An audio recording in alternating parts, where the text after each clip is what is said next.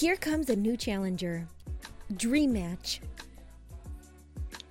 Hola amigos, bienvenidos al Dream Match número 46. Eh, que pronto estamos cerca del Dream Match número 50 y hace poco Roberto Pixel me preguntó qué vas a hacer para el 50. No tengo la menor idea. Si ustedes tienen alguna idea, me pueden mandar por Twitter. Eh, hoy va a ser un programa, pues creo que va a ser corto, pero va a ser variado y intuyo que va a ser divertido. Puede que termine incluso en desmadre. Vamos a hablar acerca de lo que presentó nuestros amigos de Nintendo en el Nintendo Direct eh, de hace pocas horas, porque fue hace el día de ayer. Y para eso, pues hoy tengo la casa llena, pero están pues, amigos de la casa. Primero que presento es al espectro del cerro. Monchis, ¿cómo estás? Hola, muy bien, muchas gracias por la invitación. Un gusto estar como siempre aquí con ustedes. Ok, muy bien. El Cazador X de los podcasts, que por cierto, programa Cazador X hasta la otra semana. Lo siento mucho a la gente que pensaba que era hoy. Hasta la próxima. ¿Cómo estás, Camuy? ¿Qué onda? Bien, bien, aquí una cuenta para echar el cotorreo con todos ustedes. Ok, Camuy. El pilar del ejercicio, Yuyos, ¿cómo vas? Uy, re... ¿cómo es? Concentración total, respiración de segunda postura. Muy bien, amigo. Muy bien, muy bien. Eh, ahí la llevamos. Eh, un poquito de ahí problemas de salud en casa. Todavía cuídense, amigos. Este, eh, pero pues sí, todo bien. Perfecto, Yuyos. Y vuelve el hijo predilecto de este programa, Gerson, directamente desde Veracruz, campeón indiscutido de Querétaro en Persona 4 Arena. ¿Cómo estás, Gerson? Pues muy bien, muchas gracias por la invitación y pues este vamos a darle ese Nintendo Direct que pues generó mucha polémica, muchos les gustó, muchos no les gustó, muchos lo odiaron. Pues a ver qué sale. Así es, a casi a nadie se le queda bien. Y presento también, no sé si quiere hablar de una vez, pero también va a acompañar nuestro amigo Sergio, que poco a poco algún día va a heredar este programa ¿Cómo va Sergio? Mini César. Sergio, el que no tiene título en el podcast. Todavía no. Bien, Mini César. a todos. Uh, Mini César. reclamo, el primer No, reclamo. no, no, no. es que es el rookie, apenas va iniciando. Te- te va a ser el. CEO César. No, Es es, que- Oye, César, ya tengo los- es los- papers. Junior, Me dijeron el martes que le estaba quitando el pan de la boca a Gerson como el hijo del podcast y no, eso no se puede, amigo. Híjole. Entonces, no. Pero un gusto estar aquí, de colado. Muy bien, muy bien, Sergio. Y poco a poco vamos ganando galones. De aquí a. ¿Qué? Agosto, el problema va a ser tuyo. Comenzamos hablando con los juegos third party que presentaron nuestros amigos de Nintendo. Preferí dividirlo así para tener claro qué presentó Nintendo y qué presentaron las otras compañías. Y el primer juego que presentó es Chrono Cross The Radical Dreamers Edition. Este es un RPG que para mí no es clásico. El clásico, obviamente, es el Chrono Trigger que es un juego que entre más pasa el tiempo, más oscuro está qué va a pasar con él, si va a haber un remake, si no va a haber un remake. Yo hace unos, ¿qué? Un año investigué bastante de por qué no pasaba nada con Chrono Trigger, leí muchas notas y leí una nota que decía que para Square Enix ese juego, cada vez que sacan una versión, un remake o algo, vende menos, entonces que ellos consideran que no vale la pena. Raro. Y más raro que escojan Chrono Cross entonces para hacer este proyecto. Yo Chrono Cross no lo jugué en su momento, tuve una novia que era fanática del juego, pero no, nunca la dejé contarme porque eh, no, no, no, llegamos nunca a, a, tocar ese tema. Pero veo que viene también con el Radical Dreamers Edition, que tengo entendido que es ahí un, un, un adicional de una novela eh, de texto, hasta donde tengo entendido es eso. Y sé que Sergio quiere hablar de, de ella, que él le llamó mucho la atención. Adelante, Sergio. Sí, para mí fue, mm, si no el primero, el segundo juego que más me interesó de cuando vi el direct. El... Es interesante que hagan Chrono Cross porque ahora hay un montón de gente haciendo teorías sobre qué le va a pasar a Chrono Trigger. Hay gente que está diciendo que, así como le pasó a eh, Live Alive, que también anunciaron en el direct después, que tal vez a Chrono Cross le llegue un 2 de HD, que pues, sería el sueño de muchos. No, a ver, a ver, a ver, amiguitos, aquí, aquí, aquí, aquí, aquí, tiempo fuera. ¿Por qué Chrono Trigger no ha salido? Chrono Trigger para que salga tienen que ponerse de acuerdo tres parties. Tienen que ponerse de acuerdo Square, tienen que ponerse de acuerdo a Toriyama y tienen que ponerse de acuerdo los, eh, los, los diseñadores de personas, no, otras personas, ¿no? Kamui, los, eh, los de la historia, ¿no? En este, sí, los de Dragon Quest, bueno, este Yuji, Yuji Hori y ya principalmente. Sí, sí, sí, entonces ese es el problema. Trigger. Ese es el verdadero problema, no es porque Square no quiera, no es porque... Pero no los pueda. derechos son sí. de Square, ¿no? O sea, ellos pueden hacer Pero lo que quieran. Eh, es que Square- está, Square- repar- está repartido. Ajá, están repartidos. Ah, Eso pasa también con, con Live Alive, ¿eh? es una historia muy parecida. Muy bien. Oigan, además, antes de que continúe Sergio, también mencionar que los juegos se miden aparte por, por la época en la que están, ¿eh? Si sale ahora Chrono Trigger, sería, difícilmente sería lavado como lo fue. O sea, se me- mediría con otra vara y, y se arriesgaría mucho la gente. Entonces, sí, sí, Sí, también yo- tienen que tener cuidado con eso. O sea, es una joya que no quieren Sí. tocar porque quizás si se evalúa con los ojos de hoy, no sería considerada la joya que es. Y Yo, ¿Cuál, Chrono Trigger? Ajá. Pero yo es creo. salió la versión de celular y mucha gente dije, no mames, esta cosa que... Y es la que está en PC creo que sí. Ajá, yo digo que el desprestigio ya igual ya se lo ganó un poquito. Por ese costo. eh, adelante, Sergio. No por- sé, por yo creo que es generacional, es para, para un público. Pero ya lo que hay que ver. Sí, de hecho, de personas que he visto en Twitter que no conocen nada de la saga Chrono, decían así como Chrono Cross que es esta madre porque se ve tan fea. Pero aún así se, se echaron el gato al agua y quieren ver qué es lo que está pasando con o cómo va a reaccionar la gente a Chrono Cross, ya que este lanzamiento no es solo de Switch, va a ser también de otras plataformas. Y lo interesante, al menos para mí, o lo que yo le dije a Scott en Twitter, es Radical Dreamers, porque Radical Dreamers es un juego de Satellaview. No sé cuántos juegos de Satellaview han salido de manera oficial después de, del fracaso del sistema. Y aunque en teoría lo que se ve en Radical Dreamers es parte de lo que se ve en Chrono Cross, es decir, eh, Radical Dreamers es por así decirlo un prototipo de la historia que, que después iba a utilizar en Chrono Cross.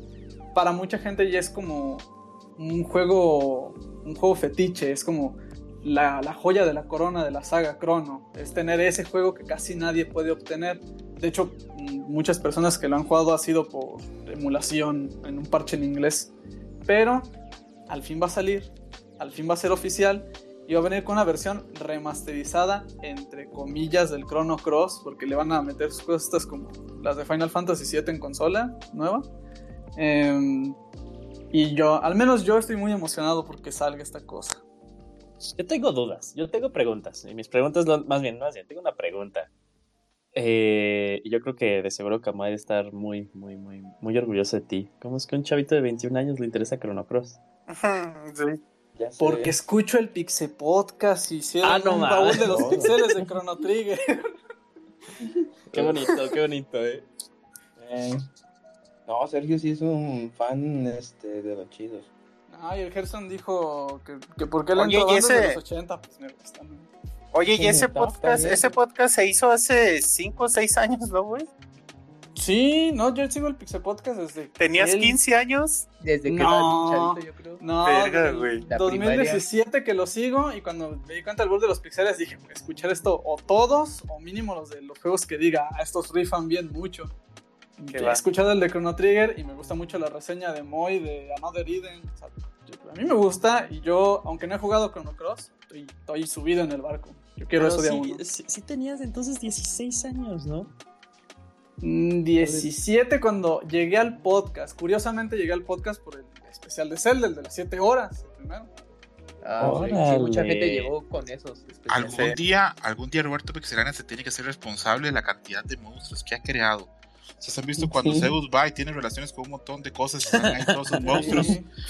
Y Roberto Pixelania es culpable de un montón de chavos como, como Sergio que está oyendo esos programas a los 15 y 16 años. Es más, Roberto Pixelania es responsable directo desde que exista Dream Match. Algún día va a haber justicia para Roberto Pixelania. Se le va a dar un premio lo- o lo van a crucificar. Una de dos con Por todo el- una de dos. Una de dos. Una de O las dos. dos a la vez. O las Sí, dos a la todas. vez. Ok, perfecto, Sergio. Es, quédate ahí. Oye, Eh, Oigan, sí, un apunte de, bueno, antes de cerrar lo de Chrono Cross, bueno, nada más como dato para Sergio, fueron 114 juegos del Satellaview.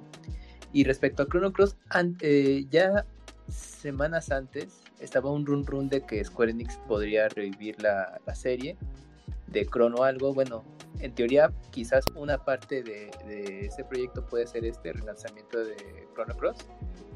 Y pues yo creo que ahí va a ver el termómetro de la, del recibimiento y pues quizás si ya está ahí contemplando un proyecto en paralelo, sí echarlo a andar al 100 o decir no, mejor, mejor ya no. Pero sí eh, me acuerdo de que ya se estaba eh, rumorando algo de, de Chrono, de en, en, algún momento y ya cuando fue ese anuncio dije, ah, entonces fue la, la adaptación ya pues, en HD. Chrono para Smash. Quién sabe, igual a veces... Igual Para Mario Kart. Square Enix no da paso sin guarache, como decimos acá.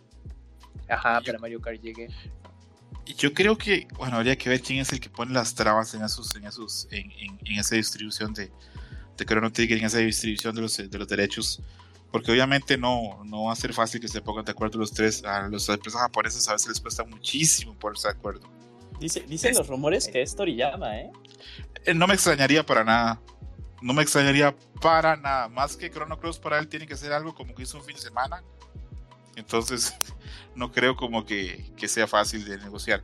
Que- A ver, Camu, ¿y tú que te- tienes que ser experto en Toriyama? ¿Qué edad tiene ya el viejo este? No, pues yo. Viejo yo cochino este. En sexto piso, pero ya así tirándole al-. Ma- más de 70 70. años, ¿verdad? Sí, sí, sí, ya. La, Sí, la- entonces- la respuesta era, ¿cuántos años tiene? Todos. Sí, ya Toriyama. ¿Será Toriyama el que nos está incluyendo? 66 ya. Ahí Wii. Oigan, Y pero se- es que creo que el, el interés por todos estos juegos de, que se hicieron famosos en los noventas ya no es tanto. Entonces no sé qué tanto convenga. Sacaron hace poco lo, el- algo que sacaron un el- algo de mana. ¿Cómo se llama? La cual- la colección de Maná, los primeros La colección del maná, sí. Ajá. Y así que digas, ay, el furor, pues no, o sea, realmente el sector es pequeño al que se dirigen y, y también, o sea, es, es considerar eso. ¿Qué tanto Pero están es que se van gastando? a la segura, Wonchis, porque son relanzamientos de juegos que ya están hechos. Obvio, tienen que tener un trabajo para tratamientos de, de adaptarlos a plataformas. La emulación. No es la inversión, ajá, una emulación lo, lo más pertinente posible, ¿no? Porque obviamente ya los más ex- expertos en estos temas dirán que la emulación no es, no es la correcta, pero el punto es que llegue más gente, eh, los conozca y la chaburruquiza pues obviamente recuerde su infancia con estos juegos. Pues mira, la pues, teoría que tienes, más para medir terreno, Wonchis, o sea, si pegan, pues Ah, bueno, mira, sacan nuevas es- entregas. Tu Si teoría, pues tu teoría me no gusta, no, la inversión no fue alta. Tu teoría me gusta, Camuy. Ujú, Como que quieren relanzar Chrono Cross porque tienen en mente un nuevo Ujú. Chrono ahí. Es sí me interesaría, del comentaba hace Trigger. A mí me parece que si están tentando las aguas es doblemente arriesgado, porque no solo están vendiendo un juego del Play 1, que la gente se estuvo quejando que en el tráiler se veía lag y la gente les respondía, los fans les respondían, es que en el código del juego tiene que tener lag, ya no se lo puedes quitar por cómo está hecho. Y doblemente porque, aunque sea un extra, les estás vendiendo a la gente en el 2022 una novela visual del Super Nintendo. Sí, porque las más las más actuales ya tienen eh, son semi animadas, cosas así. No, y luego Pero- también tienen monas Tiene anime. Acá tienes el Ajá, juego o gersoniano, pero aquí voces. no. Aquí solo tienes fondos en pixel art y con pre-renders. Aquí Oye, y- a- Aquí, aquí se nos olvida un poquito eh, que, o sea, sí, los juegos sí son, re- los, estos proyectos que han sacado, Secret of Mana, los relanzamientos de Final Fantasy, eh, ahorita con Chrono, y también en su momento vamos a hablar de Life Alive, eh, sí son redituables, sí le generan ganancias a Square, son muy baratos de producir. Recu- Square no es. Capcom y aquí es, este César me podrá apoyar, o sea, Square, Square no aplica la de Capcom de el test de Capcom, ¿no? Así de ellos sí sacan algo para ver si hay furor y ya dicen, ok, pues ya hacemos algo acá chido, ¿no? Ellos sí, o sea, sí es, son productos a bajo costo que les pueden generar grandes ganancias, más que nada porque, y, y sí, hay, hay- hay- aquí ya vamos a entrar nosotros, tú no, Sergio, lo siento, todavía no tienes la edad. Eh, eh, el- la mayoría del, del videojugador son de 25 para arriba, ¿no? Nosotros jugamos esos juegos, ya somos personas que trabajan, personas que podemos comprar estos juegos y obviamente pues al ser la mayoría es decir, pues, son los que los van a comprar. Y sí, o sea, estos juegos sí han llegado a vender su milloncito, ¿no? Y te costó muy barato, allá ya tienes un, ma- un margen de ganancia muy alto. Entonces, sí, este, no, no es, no, no, están poniendo a prueba, o sea, es tal cual, sí, sí, ah, pues ya vimos que ya pegó, si no, no hubieran abierto una, eh, una sección dentro de Square que se dedicara a, a ver qué onda con estas viejas eh, propiedades intelectuales. Oye, claro, y bueno, nada más como, como apéndice ahí, nada más decir que los juegos de PlayStation sí envejecieron muy feo, como los de Nintendo 64. Entonces sí, creo que se arriesgan ahí también un poquito Han en calidad horrible. gráfica. Ajá. Sí se ve bien horrible Chrono Cross. Sí, sí, yo. Pues no es, no es lo mismo que ver el, el trabajo de, de un juego de Super Nintendo con pixel art que realmente ya ver los gráficos de PlayStation que sí se envejecen muy feo. Sí, es que, a ver, las generaciones estas con pixeles, eh, las, las iniciales, envejecen muy mal. Y es que la realidad es que ese arte es, es efímero. Hace poco que hicimos programa de Wind Waker. Wind Waker no envejece mucho por la dirección de arte, pero la dirección de arte de otros juegos así, con gráficos 3D, han envejecido no mal, eh, horrible. Y le pasa a todos. Les, los invito a que vean un día de esos un juego de Play 2 también. Están envejeciendo muy mal. Eh, desgraciadamente, pues es, es el momento de la época marcada por ese diseño y pues ah, así pasa, simple y llanamente. En cambio, el pixel art, pues, el pixel art es eterno. No- no- se va a ver antiguo, pero siempre se va a ver bonito. Siempre tiene esa magia. Eh, a ver, ahorita que yo estoy haciendo la reseña de, de King of Fighter 15, hay un esfuerzo enorme de SNK por hacer que King of Fighter 15 funcione a nivel gráfico. Pero la magia, el carisma que tenía el sprite no llega. Y nunca va a llegar a los modelos 3D. Nunca. Entonces es, un problema pues ya intrínseco eh, de, ya de la dirección de arte. Bueno, quedamos ahí con, con Chrono Cross. Vemos que hay bastante expectativa porque es, eh, los Chrono, tanto el Cross y por supuesto Trigger, levanta mucha roncha. Es un juego como que la gente le tiene un cariño muy especial, muy amarrado. Entonces, lo que hagan o no hagan con ellos va a causar polémica. Oigan, Eh, ¿alguien de aquí jugó Chrono Cross? Yo no. No. Es que es difícil, No. ¿no? Es difí- era difícil tenerlo. Sí, el problema de Chrono o sea, sí es, yo una vez lo, lo jugué, en, como bien dijo Sergio, eh, emulado. Eh, Y es que lo que no, lo que hizo que me salga de Chrono Cross es que, o sea, te promete que puedes tener infinidad de finales, ¿no? Ah, Pero todos estos finales no valen la pena si no haces la correcta combinación del final bueno. Entonces no quise regresar porque dije, ay, aparte sí está como que muy largo el juego. Eh, entonces eso a mí me, me pegó en, en poder sacar el, el final verdadero. Pero sí es este, sí es algo pesado el juego. No le entendí en su momento a, a- a la historia porque pues tampoco tenía muy buen nivel de inglés. Pero, o sea, yo me quedé, ah, ok, ya será el que tenía ganas de jugar. A ver ahorita con este remaster, siempre, siempre y cuando salga en, en físico, ¿no, Camuy? Si es digital, pues no quiero Se nada. supone que, que sí, pero Ajá. pues ya sabes, seguramente para Square Enix, la, tienda. eh, Ah, no, pero pues la- la- Live Alive ya confirmaron que sí va a ser Pe- eh, física, eh, entonces yo espera. creo que sí viene, ¿no? O la versión asiática. Ajá, pero no se me da la impresión que va a ser lanzamiento para nuestra región solo digital. Pero bueno, espero equivocarme o si no al rato ya. Sí, no, o sea, pues Confirmo. eh, eh, podemos ahí sí como basarnos en el histórico de, de que pues las compilaciones de, de Dragon Quest, de los Final Fantasy, pues sí las han estado sacando físicas, ¿no? Yo creo que sí, sí va a llegar físico. Pero Ok. son asiáticas, Yuyos. O si no, la asiática, con subtítulos en inglés, güey, sí está chido. Vean, Sí, sí, vean, no, no importa.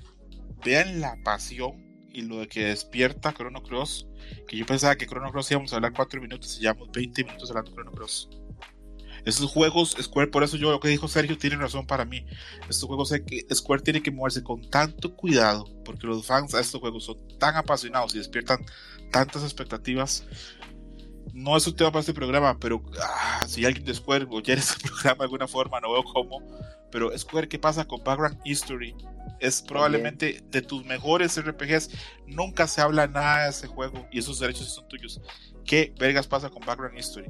Bueno, otro día hablamos de eso. From Mission 1 Remake. Yo este juego no lo jugué, pero acá lo tengo apuntado y creo que lo puse en el script. Ustedes tenían un amigo que en secundaria se lo robó de una tienda.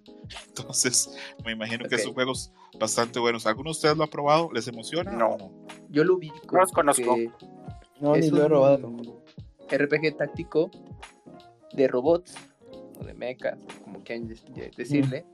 Y pues, eh, justo como lo describían en, ahí en el direct, pues sí tiene una historia, eh, pues, muy envolvente en un entorno bélico, futurista y, pues, obviamente que evoca todas estas batallas de, de robots. Mm, tuvo entregas también para Play 2 y creo que un revival en Play 3, si no mal recuerdo, pero o sea, los efectivos son justamente estos dos remakes que, que se van a lanzar eh, y que anunciaron. Entonces, pues al menos el primero va a llegar en verano y ya el segundo en algún momento del año. Pero pues también, o sea, Square Enix está relanzando juegos de la época de PlayStation, entonces eh, pues algo se trae, ¿no? Entonces lo que hemos platicado hace rato con, con otros. Ok, ok. Pasamos de From Mission, que yo ahí les podría echar un ojo al Life Alive, que bueno, todo el mundo sabe que, bueno, no todo el mundo, pero mucha gente sabe que este es un juego que nunca en su día salió de Japón, tiene cierto culto. Allá yo no lo conozco, platíquenme. Allá en el lejanísimo 2010, cuando yo llegué a, Canadá a estudiar programación, me hice amigo de un chileno, que creo que éramos los únicos dos latinos que había en la clase de, introducción a la programación. Y yo veía que él pasaba este, en sus ratos libres, pasaba jugando un RPG en la, en la computadora. Y yo le pregunté qué es, y él me explicó que es Live Alive, es un RPG que nunca salió a Japón, y él lo jugaba con un parche que lo pasaba de japonés al alemán y otro parche encima que pasaba del alemán al inglés. Era un, pedote, era un pedote correrlo. Y yo le preguntaba, pero ¿vale tanto la pena? Agustín se llama, que por cierto, eh, él vive en Berlín ahora y es la única escucha que tengo en Spotify de Berlín es él. Saludos, Agustín, ahí, abrazo. Eh, me acuerdo que él siempre me decía, no tienes una idea lo buen RPG que es, es de los mejores RPGs de la época de 6 bits. Y yo me quedé siempre ahí viéndolo, nunca llegué a probarlo. Entonces cuando vi el anuncio ayer, me emocioné y pensé en Agustín, ahí le mandé eh, su mensaje por Telegram de, ah, y ahí estaba todo contento. Me dijo que ahora puede intentar jugarlo como con sus hijos, porque ya él casado, tiene hijos allá. Pero sí, eh, a mí me alegra mucho. Creo que siempre que llegan estas joyitas que se quedaron en Japón, cuando llegan acá a América o al Occidente, siempre es una noticia de alegría.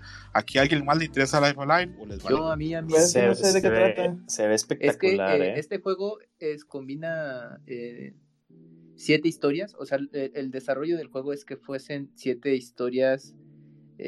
distintas como si fueran mini RPGs que se desarrollan en, en Japón feudal, en, la época de, la prehistoria, en el salvaje oeste, en la época actual, bueno, de aquella, de aquella época noventera, en un futuro cercano y en otro muy futurista, ¿no?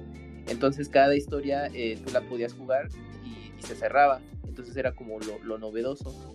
Aquí el director eh, viene, estuvo a cargo de Final Fantasy IV en no era director del juego, era muy cercano al director principal. Entonces le confiaron pues, este proyecto que tenía en mente. Pero aparte, cada historia cuenta con un ilustrador o un mangaka o dibujante de cómics japoneses que hacía el diseño de cada de personajes de cada historia. El más famoso es el, el autor de Detective Conan, el cual ahí estuvo eh, participando en una historia que se llama Gosho Aoyama, Ahí pueden ver el anime, está disponible en Crunchyroll, donde quieran, si quieren darse una idea de qué va Detective Conan. Y entonces, pues bueno, reclutó Square Soft en ese entonces pues, a siete ilustradores pues, para que les hiciera todo este eh, diseño de cada historia. Entonces también eh, tuvo sus relanzamientos para consola virtual en, en, Wii U y posteriormente lo lanzaron para consola virtual de 3DS y pues ahí se quedó nada más en Japón al final de cuentas. Y em, ya, ya, la novedad es esta, que es, eh, este no es un tratamiento HD, eh, ese sí es un remake utilizando su motor gráfico 2D HD que lo hemos visto en Octopath Traveler próximamente en, en, este juego de Triangle Strategy, que es, ¿sí es Yuyos? Triangle Strategy. Sí, Triangle Strategy. Eh, este juego, y próximamente en, los, en los remakes de Dragon Quest. Y Entonces está, está Yoko Shimomura, que también, bueno, dicen los que saben, que han tenido oportunidad de probarlo, de escucharlo, que también es uno de sus mejores trabajos en música de videojuegos con este juego. Entonces, eh, pues es un juego de, turnos, Conchis, con algunas mecánicas distintas. Por ejemplo, en el de los vaqueros es un poquito más, evoca el estilo de, de shooter, de estar eh, derrotando a tus enemigos con timing, hacer que dispare más rápido, ya muere, ¿no? Entonces también cada historia eh, de RPG se juega de una forma distinta a cierto punto. Oye, pues, pero mi, pregunta era sobre todo esa, Kamui. Eh, si es un tratamiento, un nuevo tratamiento gráfico, ¿ya no se respeta lo que hicieron los artistas en su momento? No, porque Sí, son en sprites, o sea, los sprites son los sprites. En, en este motor. Que los sprites siguen siendo Ajá, los, los están pasando- originales. están eh, ¿cómo se refiere al diseño de Ah, personajes? pero en el cual, HD 2D. Ah, porque sí se ve bien, o sí se ve muy Octopal Travel. Pero, Sí. o- ok, sí. Ah, me interesa Sí. mucho, ¿eh? Realmente se me Sí. antoja muchísimo. De hecho, como ya me lo vendió, sí me dio ganas de, de jugarlo. Sí, lo vendió bien, Kamui. Es Eh, un juego, es un juego, y es- es- hay algo que pasó con todos esos RPGs que nunca salieron de Japón, que se quedaron solamente en, en el Super Famicom para ellos. Es que tiene mucho culto. Está el Star Ocean, que nunca salió en América, también tiene muchísimo culto. Eh, Ah, otra claro, versión, sí, sí, es, sí. eh, la versión esta de Maná, que al final se apareció, este, también, eh, bueno, este también tiene muchísimo culto. Está el Far East of From Heaven, no, Far East from Eden, es. Eden, sí, uy, de. Hudson. Es que lo tiene Konami. Exactamente, entonces hay una cantidad todavía de joyitas ahí escondidas de RPG legendarios que nunca nos llegaron. Ojalá a este le vaya increíble y los demás empresas digan, ahí hay dinero, estamos perdiendo dinero por no sacar esos juegos para los jugadores occidentales. Pues hay un RPG que se llama Moon de PlayStation 1, también así súper underground. Buen ejemplo. eh, y que salió el año pasado, sí, obviamente pasó de noche para muchos, pero los más clavados o que les tocó vivir muy de cerca y de RPGs PlayStation, cu- cuando anunciaron Moon, fue pues una muy buena noticia de poder jugarlo eh, ya de primera mano, porque también será un juego perdidísimo en PlayStation. Entonces, pues ahí hay casos de juegos que siguen pasando todavía desconocidos para mucha gente, pero otros que son compañías más conocidas comercialmente hablando y pues están a- a- apostando por traer juegos que eran exclusivos de Japón, ahora pues ya lanzamientos internacionales. Ese es un juego de super culto, Moon. Al igual que Live, son juegos de culto. Tienen públicos ahí especializados en RPG que los siguen y los juegan desde hace años y tienen ahí una, una especie de, como de fidelidad grande a esos juegos. Que antes de pasar a hablar ya de, de Portal y Cuphead, que bueno, son juegos más modernos y no creo que tengamos tanto que decir. Antes de pasar a eso, yo leí, no sé si es cierto, leí que el creador de Undertale, Toby algo, es. ¿Toby Jones es? ¿O Toby Jones es un actor? Fox. Toby Fox. Toby Fox habló con el creador de Moon y fue el que le insistió que lo sacara también para Switch, para que llegara a una, nueva, a una nueva población. Leí eso, no puedo confirmar que sea cierto porque en Twitter ponen tantas cosas la gente que uno no sabe si es verdad o mentiras. Eh, viene una colección de Portal. Eh, yo creo que sí es, tiene sentido porque Portal, pues aparte de ser un gran juego, pues estos juegos no, para el público de Switch es especial. Muchas veces no han probado estos juegos, entonces a mí me parece que está bastante bien, Ujú. Es Eh, muy ajeno, es muy ajeno al público de Nintendo. ¿verdad? Yo estoy Sí. muy emocionado realmente porque yo nunca he jugado Portal. sí. Uh, Y- te vas a dar una ¿Nunca has jugado gozadota, monchis. Y me, me emocioné mucho de verlo. Mm, O sea, Yo realmente sí. dije, no mames, al fin voy a jugar Portal porque siempre he querido jugarlo. Sí, sí, sí, también. Entonces sí Yo- me me- emocioné, emocioné mucho. Quiero Yo me la emocioné. de ese juego. Y Yo me emocioné porque dije, a huevo, por- o sea, dije Portal y dije, a huevo, Portal, Portal 1 es de mis juegos. Ahorita ahí chequen el, el, el gameplay de, de Pixelania cuando se hizo Robert, se lo acaba, por cierto. Eh, y dije, a huevo, dije, chin, si tan solo pusieran el 2, porque el 2 nunca lo jugué y toma así de el 2. y dije, Toma, "A huevo. El dos. En tu Ay, Ay, sí. qué bien. Así. Sí. Ay, y son juegos con un prestigio increíble. Hoy por hoy, siempre que se hacen listas de los mejores 100 juegos de la historia, siempre muy arriba aparece Portal. Muchas veces aparecen siempre los juegos de los 90s y los 80s. y ya Portal por 2, ahí, ¿no? exactamente, y por ahí se cola Portal 1, Portal 2 para demostrar pues la, casi, la clase de juego y lo que hizo. Y creo que es un juego muy interesante y no sé por qué, no sé si es que es tan difícil, eh, perdón, si es tan buen concepto que está también ejecutado, es un juego que fue un éxito y que no tuvo imitadores. Eso es un tema interesante, porque normalmente cuando un juego tiene mucho éxito, aparecen otro montón de imitaciones. Creo que ese no fue el caso con Portal. Eh, viene DLC Oye, pero mencionar antes que también es, eh, no sé si ya lo habían hecho, pero que Valve saque algún Switch, quizás es una puerta para que nos traigan un, un, un compilado de los, Los Half-Life, Half-Life. que yo también los, no, no los, no los he jugado nunca. y Puede ser. es una Laura posibilidad real. Puede ser, pero Half-Life, que digo, Valve funciona de maneras misteriosas. A veces dicen, no, pues somos bien amigos y luego te, te ignora totalmente. Pero pues sí, puede ser una posibilidad de que salgan los Half-Life y no, ahorita los Left 4 Dead pues ya están medios, medios muertos. Igual pueden eh, sacar una colección y medio revivirlos en el Switch, pero Half-Life haber una 1 y. Half-Life 2, no manches, yo día No uno. Y los episodios. manera Portal, eh, Portal y Portal 1 llegó porque salió Bridge Constructor por, Portal en versión de Ujú. Bridge. Sí. También puede la gente, la gente que dijo, oigan, eso está padrísimo, ¿cómo? Eh, ya investigué en Wikipedia y que hay otros Portal. ¿Y por qué no están en Switch? Los quiero. O sea, puede que de alguna manera, es que aunque parezca, no sé, este, inverosímil, pero luego ese feedback sí llega a las compañías y dicen, oye, pues mira, y justamente hacen sus mediciones de, de- de este tema de las ventas, y a lo mejor este spin-off que no es Portal como tal, pero bueno, es la licencia de Portal, dijeron, oye. ¿y pues, qué onda, sí o no los lanzamos en Switch? Y pues yo, yo creo que por ahí, eh, bueno, un, una de las razones pudo haber sido ese, ese juego spin-off, entre otras. punto. Sí, yo creo que sí. Buen punto, Sí, y muy buen porque- punto lo que dijo Gerson también de que el público para juegos de Half-Life y el público para otras cosas que ha hecho Valve está ahí en Switch esperando. Sí.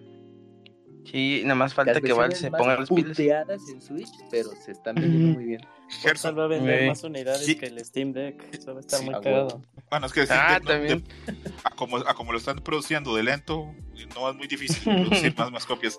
Pregunta para Gerson. Gerson, ¿cuál empresa es más buena ignorando a sus fans, Atlus o Valve? Puta, pues de ahí se dan un tiro los dos. Valve, Pero yo creo ¿no? que Valve, sí, no, sí. Sí, sí, Valve es bien especial. Oye, Eh, ¿por qué ya. entonces repitió Atlus? Al final no enseñó nada, ¿verdad? Se me había olvidado eso. No, Nada, fue nada, en nada, el Ring, el de Switch, pero ese nada más sacó en el trailer de Japón. Nada más el Igi Ring, Ah. eh, 30 Sentinels, salió en los cortitos de esos que salen nada más dos viñetas y ya. Ajá. Gran juego. Atlus. Al- Algún Ujú. día va a llegar a Dream. Match ese juego. Yo creo que cuando lo termine Monchis en un año y medio, Ujú. va- vamos a tener programa de, de ese juego. y voy a ocupar volver a jugarlo porque cómpralo. la historia es tan compleja que voy a tener que sentarme ya a leer a- y, a, y a ver todo porque da muchos giros. Sí. Ahora sí, Sí. hablando de Cuphead, viene DLC. A mí Cuphead me encanta a nivel gráfico, pero a nivel de jugabilidad no me parece nada, nada novedoso. Es cosa mía. Sé que a otra gente le fascina. ¿Acá alguien este, es fan de Cuphead? Yo, yo lo estoy esperando, pero me lo voy a comprar para Xbox. es que como lo juego con mi hermano, Claro, ya, pues ahí. tiene todo el sentido. Tiene todo el sentido.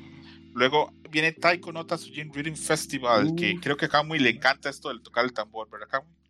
Sí, es que- Muy japonés, ¿no? Esto, este cotorreo. sí, justamente eh, a mí me sorprendió que Bandai Namco se animara a traer una nueva entrega de, de Taiko no Tatsujin o Taiko Drum Master como se le conoció en algún momento al juego aquí en nuestra región. Pero lo que más me llamó la atención fue que dijeron, bueno, les traemos juego nuevo, pero un sistema de suscripción para que jueguen los más de 500 temas disponibles de la serie. Lo cual no, no me sorprendería de, un- territorios asiáticos, Japón, eh, Corea, etcétera, lo que quieran. Pero para nuestra región sí es como de, pues, pues ¿qué se trae Bandai Namco, no? O sea, de quizás las otras entregas que pareciera que fueron lanzamientos modestos y que llegaron a muchas plataformas, no solo en Switch, eh, pues creo que quizás pues, fueron buenos números que Bandai Namco dijo, bueno, pues tráete, tráete otro, licenciamos los temas, no hay tanta bronca eh, por lo que tenemos en el trabajo previo, pero oye, pues ya vamos a hacer este esquema de negocio como luego hacemos en Japón, a ver cómo lo reciben por acá. Eso es lo que a mí más me sorprendió, pero Mm. Está muy bien, eh, pues hay muchos temas también, de, de temas exclusivos de juegos de Nintendo, que eso es algo ya que dependiendo de la plataforma en la que lleguen, le dan ese extra a las versiones. Y pues, pues qué bueno, pues yo contento también de poder jugar más de Taiko no Tatsujin. Oye, ¿y necesitas periférico, tamborcito o con los, con los mismos? Con los controles puedes disfrutarlo, pero sí la experiencia es con los tamborcitos. Es- pues, se pueden conseguir, de hecho en, en Amazon eh, se consiguen los asiáticos. No, no hay así oficiales versión. Ah, no creo, no, ni Bandai Namco en su tienda te vende una versión americanizada, o sea, bueno, brandeada o diseñada para mercado americano. Es, es, es la cajita así japonesa y te la venden tal cual. Tengo una duda, tengo una duda, pero yo creo que nadie me la puede responder, o bueno, al rato sí, pero me parece que es una pregunta difícil, o por lo menos así al aire. ¿Será este el primer juego no de first party Nintendo que traiga música de Nintendo? No, el anterior que había reseñado Kamui ya también le habían puesto música de Por, Nintendo por- por eso, pero, pero por eso, pero esta saga, ¿verdad? De Taiko no Tatsujin, ¿verdad? Ujú. Ah, ya, ya, ya te entendí, ya te entendí, sí. Ujú. A ver, Es- bueno, ver. entendamos que Namco igual es, es bastante, bueno, hace un tiempo para acá es bastante amigo de Nintendo. Entonces, por ahí puede pasar. Luego viene un RPG que yo creo que todos estamos esperando así, pero con las uñas y los dientes, que es el Triangle Strategy, que ya está el, el demo del capítulo 3. Y yo solo tengo una duda, creo que todos queremos este juego, a todos nos, bueno, a casi todos nos encanta, nos llama la atención. ¿No habrá una versión especial así, que esas bonitas, con un book, con un libro de arte, con tal vez un CD de soundtrack o algo? ¿No habrá nada de esto? Eh, sí, sí, sí, sí hubo amigo, pero nada más para Europa y, y Japón. Eh, su acá América madre. no llegó nada. Qué feo eso, a mí me da tanto coraje. ¿Por qué pasa? Dicen que siempre son las distribuidoras, pero a mí me duele. Y es raro porque ya fuera todo bromas, el público más grande, el mercado más grande es Estados Unidos. ¿Cómo verga no traen eso? No entiendo. Octopath Traveler tuvo su edición siendo Ajá, un yo pen no- nueva y eh, nada con, con Yo, creo que tiene que ver incluso algo por, por ahí, o sea, yo creo que al- algo pasó con, eh, con las compras de, de la edición especial que hubo eh, de Octopath Traveler en América, que pues dijeron de, ah, no, no merece la pena mandarlo allá. Ah, aplicaron la Nintendo de estos no lo aprecian. Sí, ¿quién- Ah. sencillo. ¿Quién es día uno en Triangle Strategy? Yo por lo No. menos. Uy, yo, yo, yo soy día ya demo descargado, ¿eh? Para llegar al capítulo 3 y cuando ya salga el juego, pues retomarlo. Tú, Iván, ¿a ti te gustan esos juegos o no te llaman? No lo entiendo, ¿eh? Estoy viendo ahorita precisamente el trailer. Eh, ¿Por qué siguen, por qué están usando en todo este, este estilo gráfico de Octopath Traveler? Porque se ve bien padre, ¿no? Sí, sí está chido, pero parece el mismo nostalgia. juego, pues. Pero e- explíquenme algo, ¿Triangle Strategy es eh, ah, tiene algo que ver con Octopath? Hasta donde sabemos, no. No, es un no. nuevo juego. ¿Y qué es esto del, de, del capítulo 3? Ah, de ¿De que- qué sí. habla el capítulo 3? Han aparecido varios demos de los primeros tres capítulos del juego para que lo puedas ir probando y los avances que hagas en eso lo puedes pasar al juego cuando salga, ¿verdad, Yuyus? Sí, sí, sí, el, de- el demo que está ahorita que puedes descargar en la eShop llega hasta el capítulo 3 y si Y compras el juego, juego, ya lo retomas. Ah, ah, ya. me parece una idea brillante para que la gente pruebe el juego y se enganche. Es lo que Y hace es la un gente. RPG clásico. Es un RPG, sí, una Táctico, estrategia RPG clásico. Como Final sí, Fantasy Tactics. muy de buen ejemplo, cuadritos. Yuyus, Muy buen Ujú. ejemplo. Y esto que la gente Ok. lo pueda probar sin tener que comprarlo, se me hace maravilloso. Es lo que hace la gente cuando empieza a vender droga. Primero regala y luego vende. Bueno, Es el Eh, ejemplo. sí, es el ejemplo. Perdón, pero sí, así funciona. Pero sí, sí, sí me atrae mucho a- respondiendo a tu pregunta. Eh, Gerson, ¿a ti te interesa o tú no eres tanto de RPG por turnos ya? Eh, No. sí, pero digamos que no lo voy a jugar así día uno por Claro, claro. Vas a aplicar tiempo, pero sí. vas a aplicar la del muy cuando baje de precio. Ándale. No, y fíjate que pasó esto de que con el Autopath Traveler que me encantó, como se me ha hecho muy largo, digo, "Ay, es que no lo puedo terminar, se me ha hecho infinito, pero este, yo dije, no, mejor me lo llevo con calma. O sea, no, no me los voy a intentar jugar ocho horas diarias, digo, mejor me lo llevo con calma. Me, me siento, me siento Este, yo creo que voy a aplicar lo mismo. Me siento un poco ofendido con esa, con esa comparación que hizo Gerson. No es contra ti, Gerson, sino porque Es contra tu Octopath punto. Traveler, o sea, a- a- es contra tu punto. Ah, sí. Hacer las ocho historias te toma como 50 horas y Persona 5 Royal son 120 horas, Gerson. Y ya de más tres vueltas. Pero es que ahí se ven bonitas la- las waifu. Sí, no, y es que hay un, hay un detalle, es que como ya más o menos me sé la fórmula, ya, sé- ya sabía qué, qué hacer, que- y como ¿Qué ya he jugado el 3 y el 4, ajá, ya decía, primero tengo que subirle esto, a huevo, ya subí inteligencia, luego hago esto, ya, así como que ya más o menos me sabía mi- el mapita. En cambio, este sí dije, ah, le tengo que farmear un chingo y tengo que hacer esto y esto y esto. Como que es más, este, más amplio y dije, oh, sí, me está tomando tiempo, pero... Es, es pero Octopath, es un juego maratónico. Sí. Y de hecho llevo 60 horas y todavía voy en el capítulo 3 de todos los personajes. Y no sé cuántos capítulos sean. Son, Sí. son tres, son tres capítulos por cada uno de los personajes. Ah, entonces ya lo voy a acabar. Pero Ah, si, bien. si- si- si terminas en todos, puedes sa- sacar el, el- el malo final, Gerson. Órale. El malo final Ah, sí es una pasada de lanza, ¿eh? Sí, eso también he estado, he estado pensando eso de que ah, luego hay batallas que se ven bien difíciles porque luego me dedico a farmear mucho con un... Sí, es que me dedico mucho con, mi, con mis 3 de 4 de siempre, que es la, la mercante, el güey del obelisco, no, bueno, el grandote de, de azul, eh, la cazadora Infanta 1, creo que es el botán. No, la, la que baila. Ya está Primrose. Ah. Oye, Ah, ándale. Duda, ¿ya, llegas, bueno, has, has batallado contra como estos jefes opcionales que te Eh. liberan nuevos trabajos? Ah, sí, eh, Ah, nada más pude derrotar a dos. Hay uno que sí me. Está bien nomás, difícil. dije, ay, Sí, están muy difíciles. Sí. están muy difíciles, sí. La, la neta sí. Pero ya cuando tienes el trabajo adicional dices, ah, sí te hace un parote. Sí, vale la pena. Sí, vale mucho. Sí, la neta sí. Pero sí es un, un juegazo. Espero que Triangle Strike también vaya por esa línea de que te digas, ay, güey, este es un mundo completamente diferente y me está Ay. partiendo la madre. A mí lo que me emociona mucho es la expectativa de la música. La expectativa de la música, bueno, la, la música de Octopath Traveler me parece genial. Hoy en día la sigo escuchando muy, muy, muy recurrentemente. Eh, entonces sí, es, es, es de las cosas que, que más, que más le tengo expectativa a Triangle Strategy, dado que pues, está la mayoría del equipo que trabajó en Octopath. Yo creo que esto ha sido. Bueno, Octopath Traveler fue un gran éxito. Ojalá este juego le vaya increíble. De momento va a estar solo para Switch, pero apuesto que en un tiempo, en menos de un añito, va a estar en otras plataformas. Entonces, Octopath Eh, sigue, sigue solo para Switch. no, No, No, está en todo. todo, ¿no? En No, Xbox, no, ajá. no, hasta ahorita está en Switch y en PC y Xbox. Eh, Ajá, Game Pass. Sí, si tienes Game Pass, lo puedes jugar ahí. Yo creo que, que Triangle Strategy puede, puede tener un éxito. Obviamente no va a ser así un super ventas, pero puede tener un éxito grande. Luego, tengo un juego acá que no sé si es que lo distribuye o lo hace Konami, que se llama Ketsu Fuma Den on Dying Moon, que se ve que es así. Las dos cosas. Ok, esto, esto me, me sorprendió muchísimo. Todavía Konami está haciendo juegos, no está ya Sí. enfocado solo en sus cartas de Yu-Gi-Oh! y en, los, y en gimnasio. Juegos de celular.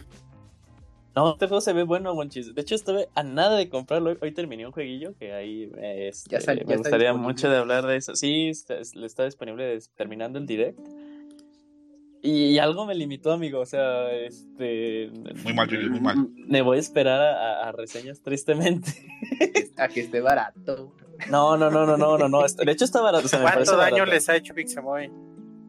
Me parece barato, pero sí dije de no, ah, es Konami, es, es algo nuevo, voy a comprar Konami. nomás para decirle así de Konami, aquí estamos, sácame Mystical Ninja, por favor, güey. Sí, Bueno. sí. Es que. Oye, Ciclonoa está ahí. ¿Qué, habrá pasado con qué habrá Mm. pasado con esos desarrolladores? Bueno, tiene que haberse ido, porque en Konami en los 90 Konami tenía un equipo, en los 90 y inicio de los 2000 Konami tenía un equipo de desarrollos que daba envidia a los juegos que sacaba. Konami Kyoto, Tokyo. Exactamente. Por cierto, Camu, ¿puedes hacer otra vez el ruido del logo de Konami? Konami. Gracias, ¿Se, Camu. acu- se acuerdan que, que hablábamos de, de las ventas de, de estudios? Yo creo que todos estamos de acuerdo que, o sea, como que no toquen a ninguna de las de las japonesas, pero pues, que sí compren a Konami, ¿no? Que por lo O sea, menos que haga algo, que por lo menos licen- por lo menos licencien las licencias. ¿Me explico? le den un cachetadón y ya. Sí, sí, a ver, qué, a ver qué pasa. Que a mí, ah, a mí Konami me dio grandes momentos, por eso me duele tanto verlo ahora tan, tan alejado. Eh, a mí Pero este ¿cuál juego- es este juego del que hablan? Perdón, no, no lo identifico. Ketsu Fuma Den es un juego que salió para, para Famicom, solo para Japón, o sea, el Nintendo. Y es un juego de plataforma de acción. Esta nueva entrega que se llama Undying Moon es eh, un roguelike hack and slash, como lo que podemos ver. Y pues Ajá. obviamente está situado en un eh, en una mm, Japón tradicional, todo el folclore ahí místico que tiene.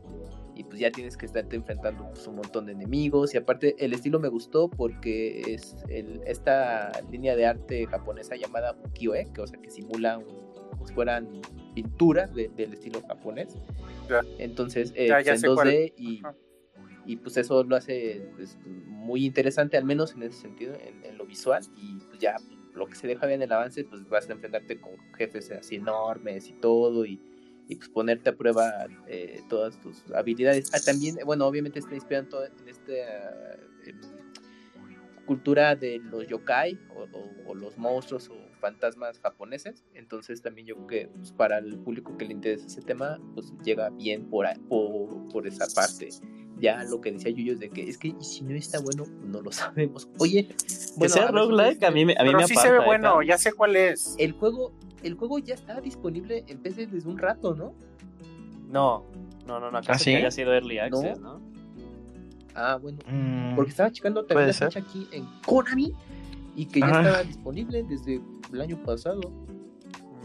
No, no me suena.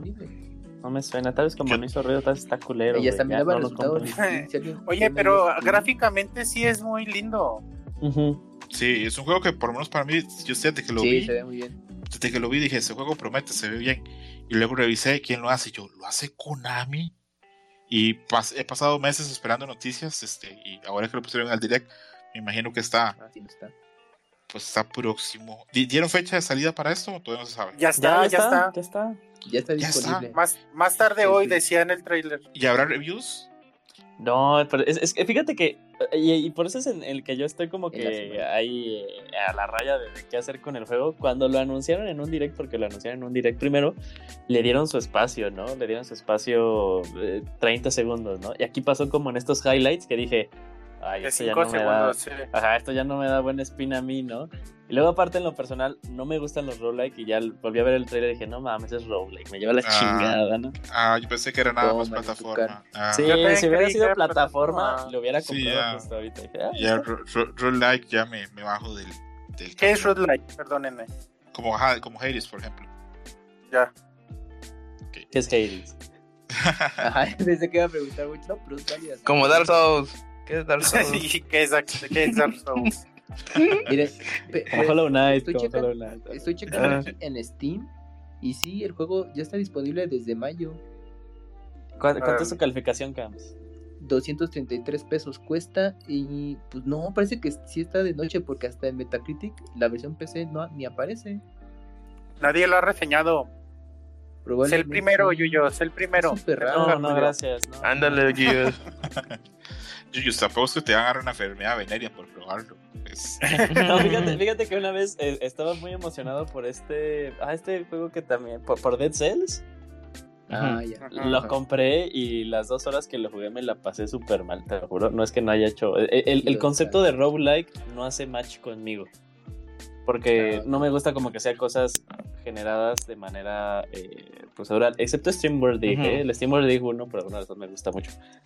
Eh, pero sí, no, no hace match conmigo ese, ese tipo de juegos. Lo he intentado varias veces y hay muchos juegos que me llaman mucho la atención. Pero lo he intentado así con, con cuatro y, y nada más no hago clic. Sí, no. Ok, ok. Dejamos atrás a los amigos de Konami que hace poco leí todavía siguen haciendo mucho dinero con sus cartitas de Yu-Gi-Oh! Eh, y vamos a hablar de Kingdom Hearts Integral Masterpiece. Que yo les soy sincero, a mí Kingdom Hearts es de las cosas que menos me han interesado en la vida. Entonces, apenas vi que salió Kingdom Hearts, aproveché para ir a orinar. Pero, repito, si a alguno de ustedes le interesa esta versión, le aporta algo nuevo a otras versiones. Yo tengo algo que decir No, y, y- si, y si de algo sirve eh, que las personas que están así esperando o, o esperando a ver qué, piens, qué pensamos de esta versión, no compren la versión de Switch por todo lo que más quieran, no lo compren. ¿Por qué? Yuyu? ¿Por qué? solo Porque tengo es, Switch? pues lo siento, aún así es, es versión ¿Por qué cloud. Dicen que se juega súper mal. consola? Porque es una versión mala, Camus. O sea, es una versión mala. la versión cloud no está bien optimizada. Aparte, Ujú. está carísimo como la chingada. Pues comparado a que si lo puedes conseguir con en un Play 4, el, Ujú. eh, la misma versión, lo puedes conseguir muchísimo más barato. Entonces, nada más porque es el simple hecho. Si fuera versión local, amigo, o sea, si no fuera cloud, y nada más el 1.5 y el 2.5, yo la compraba, ¿eh? Yo, yo, yo la compraba. Ujú, ujú. Eh, pero no, o sea, es todo cloud y luego, pues, no, no hace, no hace match. Me parece una estupidez, pero bueno, seguro va a haber gente que la va a comprar. Cada quien, cada quien. Yo, yo no la compraría. Pues ahí está. Oye, qué Control, triste- Hitman, Qué triste Creed. que se que se evalúa tanto Kingdom Hearts, no tantos años esperando el 3 y, y me, da, me da mucha tristeza ver que a Sí, a los veces ya cuesta precio mucho. 400 pesos o algo así. Es que lo que vende muchísimo es el, eh, el la mercancía, muchis, demasiado. Mm. Y siempre ha sido un negocio de, de, de Disney. El negocio de Disney es la por mercancía. Por ejemplo, en los parques de Disney, eh, al menos en Estados Unidos, hay pines eh, edición limitada de Kingdom Hearts y solamente los consigues. No, ni en Square Enix, ni en Disney Japón, y eso hay. Pero entonces ahí también para que fuera ajá, Las hacen valiosas. para que fuera negocio para Square Enix, supongo que ahí debe haber algún tipo de de business con la licencia, ¿no? No les debieron Sí, cobrar sí, tanto, quizá, o compartir, Un cheque de, sé de yo. tal vez de Disney, y así al, al porcentaje de las regalías de Ujú. marketing, que será un 10%, algo como el, el caso de, de Sony con de Sony, Marvel y Disney con Spider-Man, ¿no? Mm. Sí. Pero Tiene que bueno, ver- sí. Pues, tiene que entonces, ver algún arreglo Play ahí. 4. Tiene que haber algún arreglo. Y pasamos al último jueguito de los que me llamaron a mí la atención, Enter Parties, que es Clonoa. Creo que es Clonoa 1 y Clonoa 2, los están anunciados. Es Es- correcto. era un juego de hace- yo Clonoa siempre me llamó la atención, sobre todo a nivel gráfico, pero yo nunca le he entrado. Creo que esta va a ser una muy buena oportunidad para, para que por lo menos yo y gente que es neófita a la serie le podamos entrar. ¿Aquí alguien ha probado Clonoa y está emocionado por esto? Yo, yo, yo, yo, yo, Yo- entusiasmado por, por este anuncio. Eh, Kamui, así en breve, ¿qué podemos esperarlo de la gente que no hemos probado Clonoa de esta colección? Pues son juegos muy bonitos, plataformeros, también muy de, su época, porque son de finales de los 90 y principios del 2000. Eh, no son muy, no son difíciles realmente. De hecho, el primer juego tuvo un remake para Wii, que es ahí donde yo pude jugar esa versión. La de PlayStation 2 eh, fue de lanzamiento de la consola en su momento y así escasa y eh, carísima. Entonces ahora que ya hicieron este anuncio de Clonoa está, está buenísimo porque también tiene tuvo su tuvo unas versiones para Game Boy Advance, ahí todavía están disponibles en Wii U, en consola virtual, para los que les interese. Y pues el personaje pues en algún momento creo que fue como una especie de intento de Bandai, Mascota. no, de Namco, más bien de Namco, de tener una mascota de ese estilo, ¿no? No, no tanto como, como Pac-Man. De hacer su Pero, Sonic. pues bueno, Ujú. Ajá, pero ya co- como que en algún momento, pues ya eh, yo creo que el, fue la tendencia de- del mercado, ¿no? Ya los juegos 3D era el apogeo, los 2D ya no estaban de moda, estaban perdiendo mucho interés, aunque estos eran juegos 2D, eh, bueno, 2.5D. Entonces eh, yo creo que se perdió ahí entre la oferta de los juegos 3D y ya Namco lo dejó por la paz, nada más sacó algunas entregas en, otras plataformas, pero el personaje seguía eh, vivo en- en los en algunos spin-offs que aparecían en juegos, crossovers, apariciones ahí especiales, aniversario, el personaje seguía ahí vigente. Y pues eh, igual, ¿no? Lo que platicábamos con otros lanzamientos, eh, Live Alive, etcétera. Pues bueno, pues ahora Bandai Namco apostó por eh, regresar a Clonoa y esta vez en un combo de sus dos entregas principales. Y yo creo que, pues para los que todavía les gustan estos juegos, eh, A mí, puede a mí, a mí. encanto.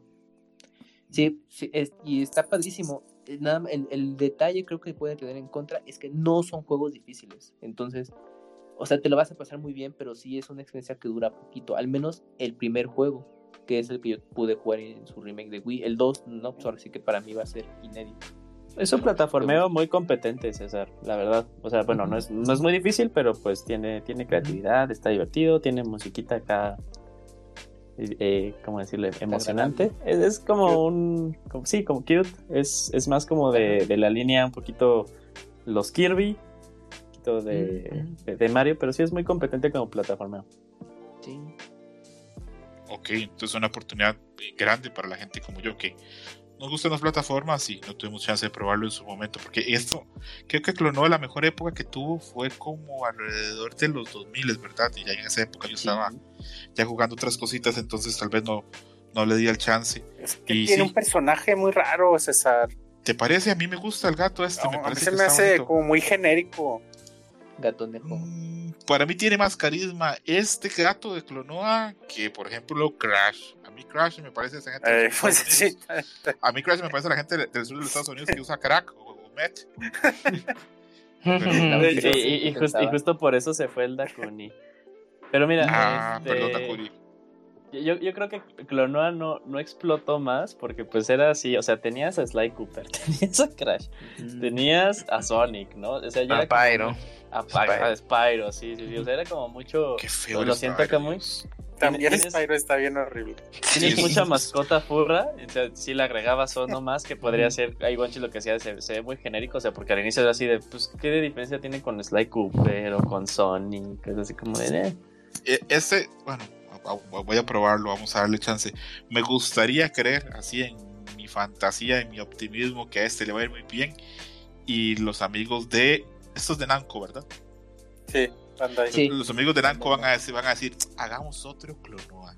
Pero bueno, esa es mi Pero- fantasía. Pero Pero que sea creo que no hay- roguelike.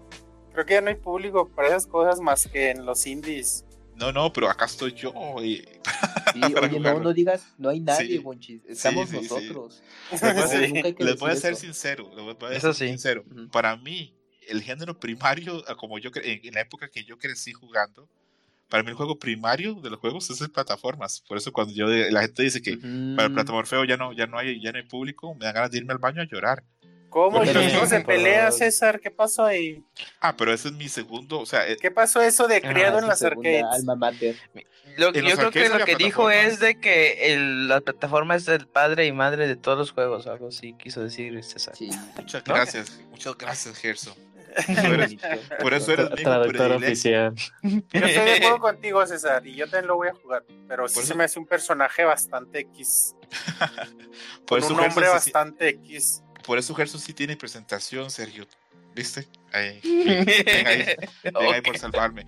Luego, en el script tenemos una muchachona que debe tener un corazón muy grande, cae en el pecho. Y después hablamos de juegos de Nintendo. El primero es el Fire Emblem Warriors, el Three Hopes. Y cuando yo lo vi, dije, ah, algo más de Fire Emblem. Y cuando vi que era un Musou, dije, nah, Warriors. chiquen a su madre, Sí, no yo también dije, ser". no, de aquí no. Y mi ¿No viste el pregunta es. meme? A ¿No viste el meme de Fire Emblem y eh, Warriors? ah? ah, Pregunta. ¿A quién, se. ¿A quién se están cogiendo en Koei Tecmo para que Nintendo les pase dando todas esas licencias? Porque esto no es de gratis. Estos juegos Sí, yo sé que venden, pero Koei Tecmo se está llenando de dinero con esto. ¿Quién está Sí, emocionado pero- para el Fire Emblem Warriors? Solo Uy, yo. No. no. A mí me interesa, pero Yuyos es el de expertise de Fire Emblem. A ver, Ujú. Chuyus, ¿te parece que esto va a ser un trancazo o más o menos? Sí, sí va a ser, sí, sí va a ser un trancazo, eh, más que nada porque, eh, bueno, u- punto número uno, no era el Fire Emblem que yo esperaba, o sea, sí tengo que admitir que cuando vi así el título Warriors dije, ¡a madre! Eh, Edición especial, chinga. o sea, di- dije, dije, o sea, sí me quedé así de no mames, porque dije, yo, yo me esperaba un, un Fire Emblem en, en forma, ¿no? Pero eh, Three Houses fue muy redituable, trajo mucha fanaticada nueva y a esta fanaticada les encantaron los personajes de este universo de Three Houses y pues tener la oportunidad de, de volver a jugar con ellos y ya de forma individual pues sí va a atraer a estas personas que les generaban mucho cariño yo sí creo que va a vender muy muy muy muy bien este juego y me parece bien, o sea, este, como concepto, bueno, a mí sí me gustan estos conceptos de, los Musou. Eh, disfruté mucho, bueno, he disfrutado mucho los que he jugado. Eh, y lo chido es que pues se van a dar la oportunidad de contar una historia nueva, una historia alterna eh, a los cuatro caminos que pudimos jugar en el juego eh, base, lo cual pues también hay base de, ok, saber cómo, qué son los giros que me van a dar, qué son las cositas nuevas. Eh, y yo también estoy a la expectativa de, de- de la música. Siempre me parecen muy buenas las músicas que han sacado de estos juegos Musou, pero con las licencias de Nintendo. Todo, todo lo que ha hecho Koei Tecmo, desde los Hyrule Warriors, el primer eh, Fire Emblem Warriors y también ahora el Age of Calamity. Su música ha sido muy buena. Entonces yo sí, yo sí lo estoy esperando. Ok, ok, entonces sí va a haber público y sí va a triunfar. Pregunta para Yuyos ya a nivel más personal. ¿Te, te genero desprecio a tener una versión de Fire Emblem Three Houses de este, limitada, sellada, que nunca la haya abierto? Eh, no, amigo, porque yo también tengo así la mía. ok. Los dos Sí, estamos sí, enfermos. Los dos estamos eh, enfermos entonces, porque yo mi, mi esperanza es algún día venderla. Bien, ahí la verdad.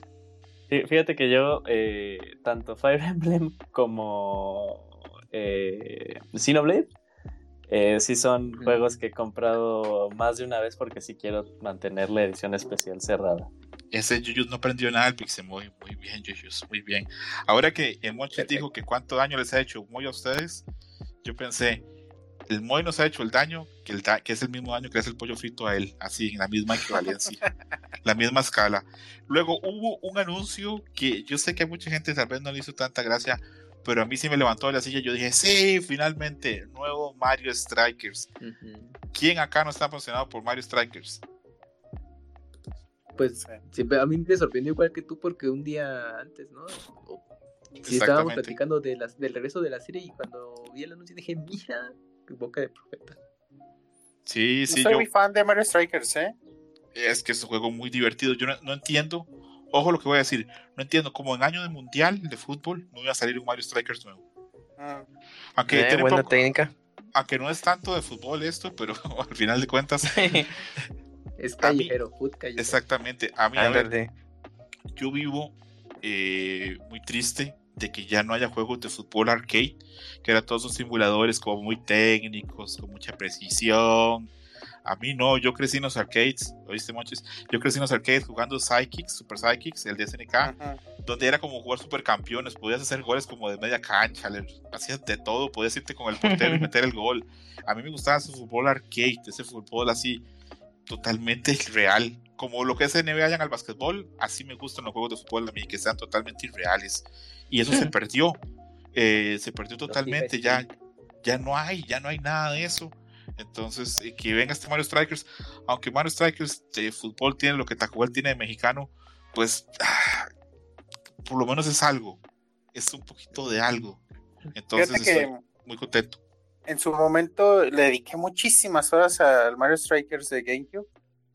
Y, y luego me iba a casa de Roberto y echábamos la reta y, y cambiábamos las configuraciones y poníamos que los ítems fueran constantes y que fueran puras bombas. güey. Entonces el desvergue que se hacía estaba bien, bien divertido. Y después eh, salió el Mario Strikers de Wii y no me gustó. Y luego también llegué a ir a casa de Robert a echar reta y tampoco nos divertíamos tanto. Es que realmente no, como que cambiaron muchas cosas. Y en esta versión sí se parece mucho a la versión de GameCube. Eso me emociona.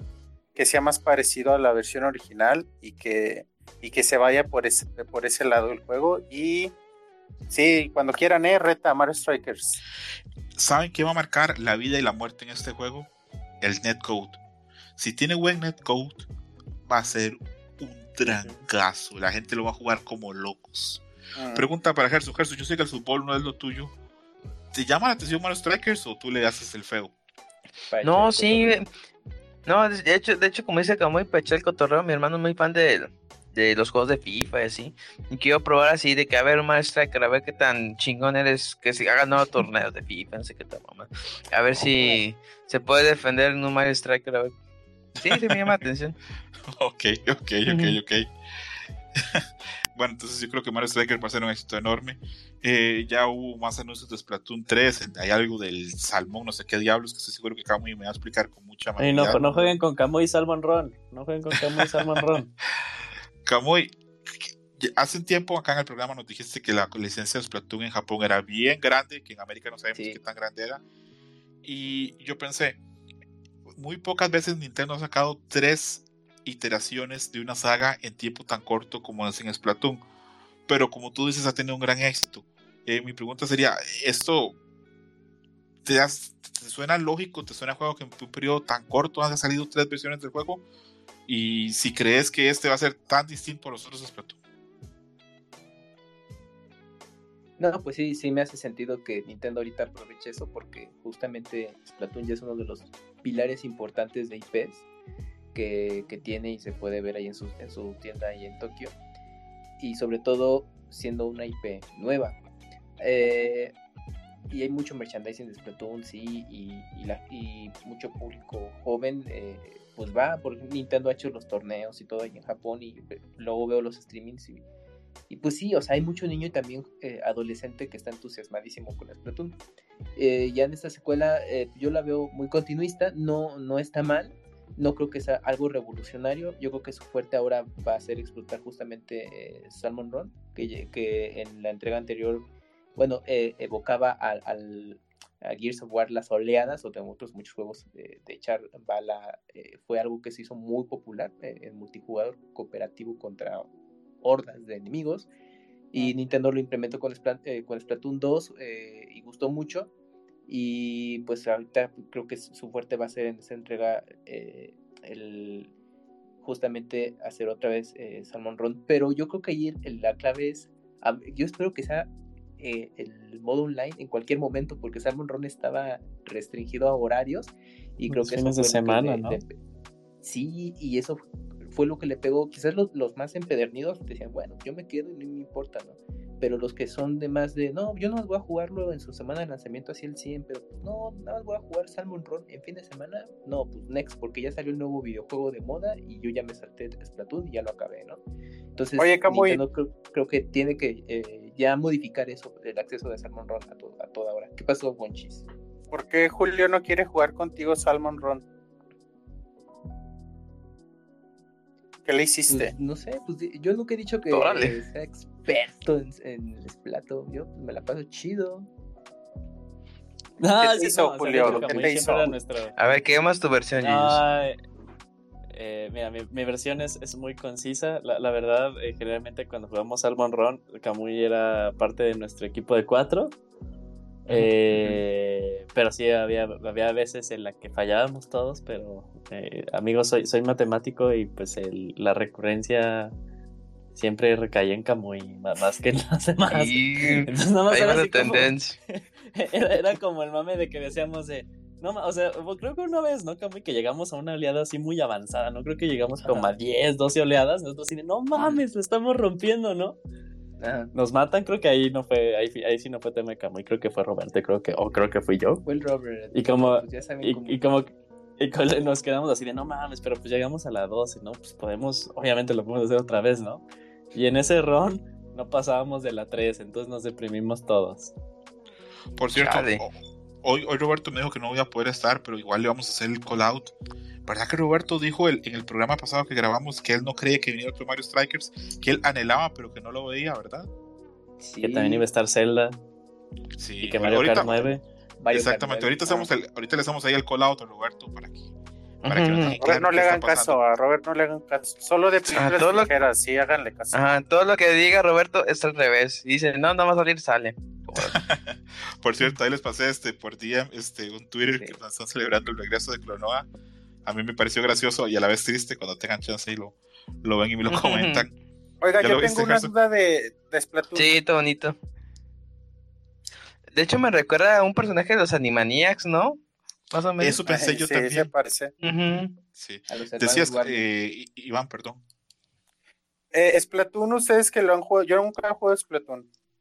¿Se, juega, ¿Se puede jugar bien solo o es eh, si es un juego hecho para jugarse con otras personas? Tiene modo historia para de un jugador Wonchis. ¿Y qué El tal? modo historia es muy bueno, amigo. De hecho, Mm. por ejemplo, si, si tienes algo como con ganas de volver a eh, experimentar algo similar, no, no idéntico, a Mario Galaxy 1 y 2, yo recomiendo mucho la campaña y el DLC que salió de Splatoon 2. Muy bueno, muy bueno, muy bueno. Entonces sí lo puedo disfrutar aunque lo juegue yo solo. Sí, Súper, sí, súper, lo voy a jugar. historia. Historia. Perfecto. Yo, yo creo que a Splatoon le va a ir bien porque tiene ahí ese público y porque de las licencias de Nintendo se nota que es así como la más juvenil y con ideas más frescas para mí. Es mi, mi opinión. Y exitosa Eh, desde el principio, ¿eh? Es que Sí, el, el concepto es brillante, me parece que, que desde el inicio era una fórmula ganadora. Luego anunciaron Airbound, The Airbound Beginnings. Eh, a- yo Airbound lo respeto mucho, me gusta de todo, pero ya yo siento que habrá muchas formas de, de llegar al juego. Estaba Lessons Classic, eh, entonces sí está, creo que en algún momento ha estado también incluido en el Nintendo Switch Online el servicio. Creo, no estoy seguro, la verdad si ha estado o no. Pero yo ya no siento que sea un juego-. Ma- yo, si- ya no lo siento. Yo no, nunca he sentido que sea un juego tan raro como alguna gente nos lo ha querido vender. Será porque yo de niño sí tuve una copia de, de, de Airbound. de Airbound. Entonces, eh, ¿Sabes cuál es la clave, César? Es ajá. la entrega de NES. Porque esa sí era exclusiva de consola virtual de Wii U. Ajá. Sí, Sí. Airbound de Super NES, sí, como bien dices. Super NES, eh, 3DS, bueno, Wii U, eh, bueno, hasta en Wii, ¿no? Pero la, primera entrega, que es Airbound eh, Beginnings, eh, que es el de NES, ese sí, solamente en Wii U. Y si te lo saltaste o ya no tienes la consola o la razón que sea, te habías quedado eh, con ganas de jugar. De hecho, yo no hace mucho platicaba con un eh, ilustrador eh, que hace luego en sus cómics hace em, pequeños como homenajes de videojuegos que luego juega en su momento y ella había hecho uno de Airbound, platicamos sobre eso y le dije, oye, pues qué onda con Airbound Beginnings y me dijo, no, pues sí, sí tengo ganas de jugarlo, yo le dije, bueno, pues Wii U, consola virtual, pues, ¿qué, qué falta? No, pues la consola. Y dije, nada, pues ya, ya valió. Y cuando anunciaron de que iban a estar en el Nintendo Switch Online, dije, no, ya, o sea, no hay pretexto, ¿no? Ya está los dos entregas ahí. Pues para que más gente, aparte del de Super Nintendo, conozca el de NES. Que dicen los que saben que el de NES sí está eh, algo difícil o rebuscado ahí para avanzarle, que ya está, creo que pues, que compartieron ahí en el chat de Pixelania, no me acuerdo quién. Ah, es cual, es cual creo que nos compartió el link de la guía ya oficial de Nintendo de miren, pues para cuando lo jueguen chequen la guía. Sí, sí. No, no les cueste trabajo. Sacaron un PDF, lo pueden buscar en el Twitter oficial de Nintendo. Sacaron un PDF oficial por, con la guía de, Ujú. de, del Round Origins. Wow. U- Una duda, y esta sí vamos a ir con los cinco. Va a ser dos preguntas. Va a ser, no van a ser preguntas, este, no van a ser respuestas largas, entonces no se preocupen. La primera pregunta es: ¿Ustedes creen que en algún momento vamos a ver Modern 3, o sea, el Round 3 en América oficialmente por parte de Nintendo? Y la segunda pregunta: ¿Ustedes creen que algún día los fans le van a perdonar a Reggie que ese juego no nos llegara a América como hizo con Kamui? Eh, su segunda pregunta es no, nunca, nunca lo van a perdonar. Exacto. Y, la, y de tu primera pregunta, eh, estos juegos podrían ser una pequeña ventana al- a que sí llegue Modern 3, pero eh, que ahí dé el- la sorpresa Nintendo de Nintendo Switch Online de Advance de manera eh, en streaming. Solamente así, porque que, que haga una adaptación especial, yo lo veo muy difícil, a menos de que saque una consola virtual de Advance streameada pa- para su servicio, chance ahí sí llegue. Coincido Pero mucho contigo, Kamui. Coincido mucho. Yuyos, eh, ¿salen a América legalmente y perdonan a Reggie alguna vez? No y no. Perfecto. Iván, Fíjate que yo nunca entendí por qué no, no salía en América, porque Lucas ya era famoso por Smash y Airpound pues también, entonces siempre esperé que saliera. A tal punto que eh, hace un par de años compré la versión pirata de, de Modern 3 con, con, Ah, con sí. su parche en español. Bien. Ahí la tengo. Porque creo que nunca va a llegar. Creo que nunca vamos a perdonar a Reggie. Ajá. Perfecto. Igual Reggie hay muchas cosas que no perdonarle. Que ahora trabaje para GameSpot, el Imperio del Mal, es imperdonable. Hermano Gerson, ¿saldrá esto legalmente alguna vez y se le perdonará a Reggie alguna vez?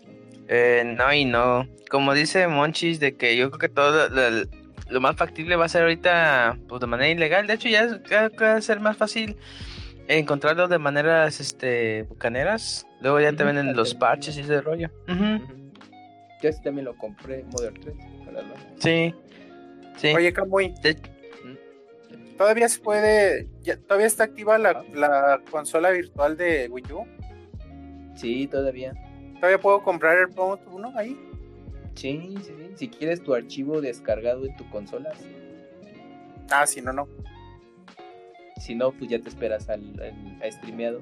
en- en- O sea, es que, ajá, es que no me gusta que sea parte del, del Switch Online. Me gustaría que fuera un jueguito aparte. Ah, ok.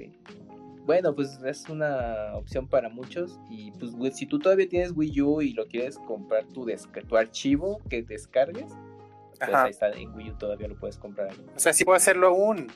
Lo haré. Sí, lo haré. sí, sí, sí, todavía no la cierra Nintendo. Súper. Que no, no debe faltarle mucho a Nintendo para cerrar esa, esa, esa, Sí. esa Uy, tienda virtual. un poquito lo bueno- porque lo- tengo, güey.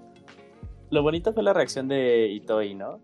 Ahí de... Ah, Muy quedé bonito. emocionado. Estaba súper emocionado de que Earthbound estuviera en el Switch y que muchas personas podían... Ah, qué y, y de hecho, o sea, de hecho me impresionó, neta, lo que pasó después. O sea, como que será dos horas después, Nintendo subió un comercial así, ta- tal cual, aparte, ta- hablando de, de Earthbound y de que estaba en el Nintendo Switch Online.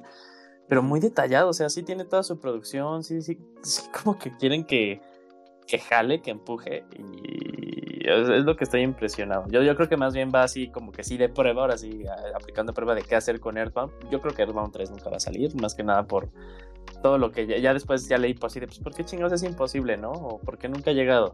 Sí es muy, muy, muy complicado eh, localizar el juego a un ambiente eh, occidental sin meterte con eh, el flujo natural de la historia. O sea, hay, hay muchas cosas que sí deberían de estar censuradas o, o cambiadas tan radicalmente que eh, perdería el sentido de la historia de, de tal cual es lo Sí. que es.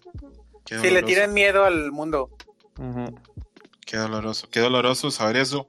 Ahora hablábamos de que, por ejemplo, pasó con Life Alive y otras grandes obras que se quedan solas en Japón. Yo creo que ya no hay justificación para eso. Ya hemos crecido suficientes generaciones consumiendo contenido japonés como para que nos pasen esos juegos sin que sintamos así ese choque cultural. Eh, pasaba en los noventas, pero hoy por hoy, por ejemplo, yo sé que digamos, este Sergio u otra gente que ha crecido jugando juegos japoneses y viendo anime, no sentirían ese choque cultural tan grande. Pero bueno. Fíjate que yo, yo vez estaba pensando eso porque eh, sal- salió un. Estaba viendo un video de canal de YouTube que sigo mucho que generalmente estaba especializado a- en Monster Hunter, ¿no? ¿Cómo, cómo se llama el canal? Dile el nombre. Eh, se me va el nombre ahorita. pero, Ok, lo sigues mucho, Es- pero no sabes el nombre. sí, sí, sí. Eh, no, no, no.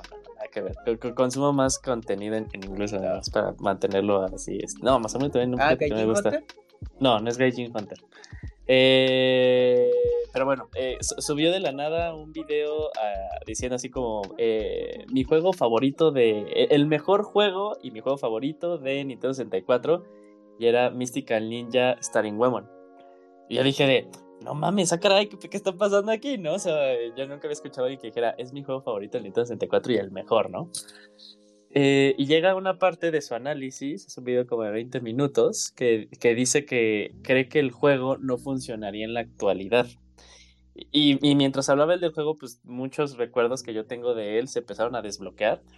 Y fíjate que, eh, que aunque esté de acuerdo contigo de, pues ya hemos consumido mucho como para decir que pues no le vamos a entender al, al, al humor eh, japonés o, o, o a esto que luego recaen mucho ese tipo de contenido.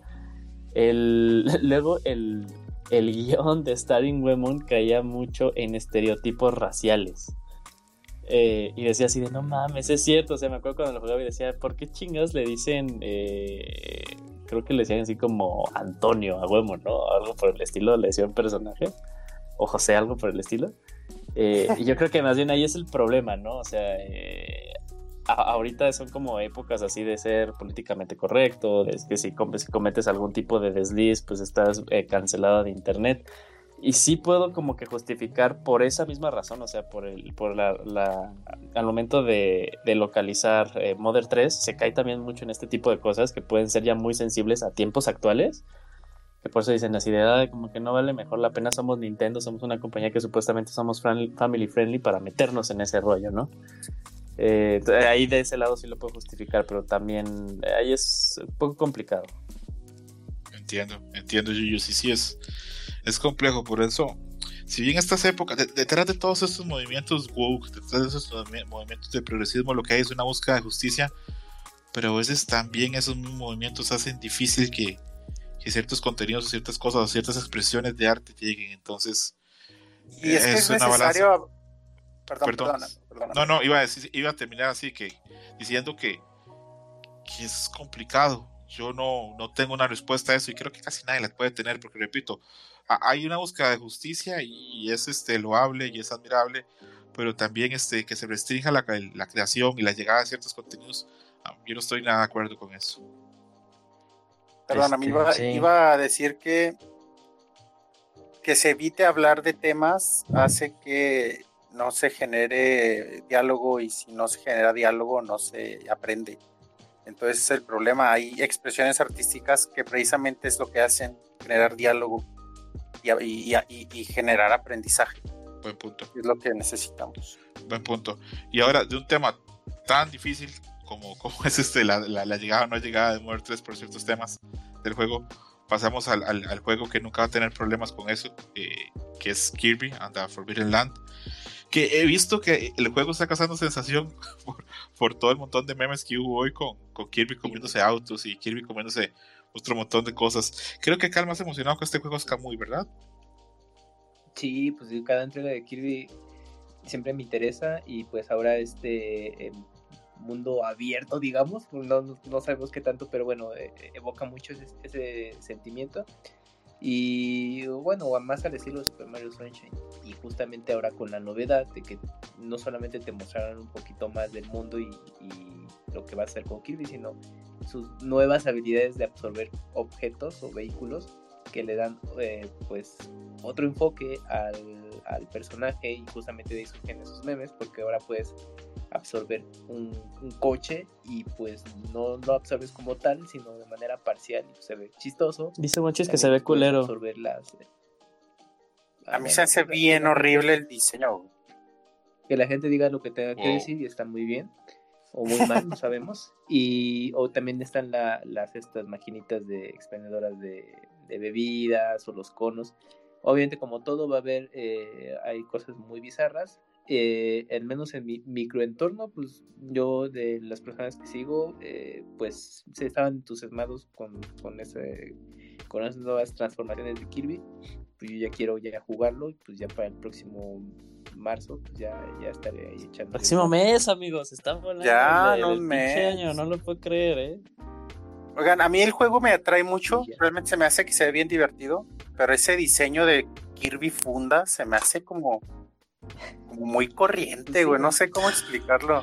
¿Cómo, cómo ha levantado reacciones adversas? Yo, yo Ujú. nunca, casi nunca veo reacciones a, eh, por ejemplo, Yuyos reacciona al E3, Yuyos reacciona al capítulo 17 de Kimetsu no Yaiba, Yuyos reacciona al examen rectal. Esas cosas no me llaman, no me No, ni a llaman. mí. a mí nunca me llaman, pero hay una que una youtuber que es muy pequeñita, tiene como, como 10 mil suscriptores apenas, que a ella sí me gusta ver las, las, las reacciones, porque se ve que es súper genuina, se ve que los juegos le emocionan y se ve que es una persona que su vida son los juegos de Nintendo.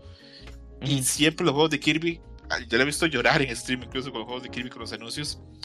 Y este, el asunto es de la funda del auto, no le gustó, le causó repulsión. Entonces yo pensé, si a ella no le gustó, que ella es fan a muerte de Kirby, que tiene tatuajes de Kirby, me quedé pensando, ¿cómo le habrá ido con la demás gente, con el, con el resto del público? Es que yo siento que es- es- fue un diseño muy.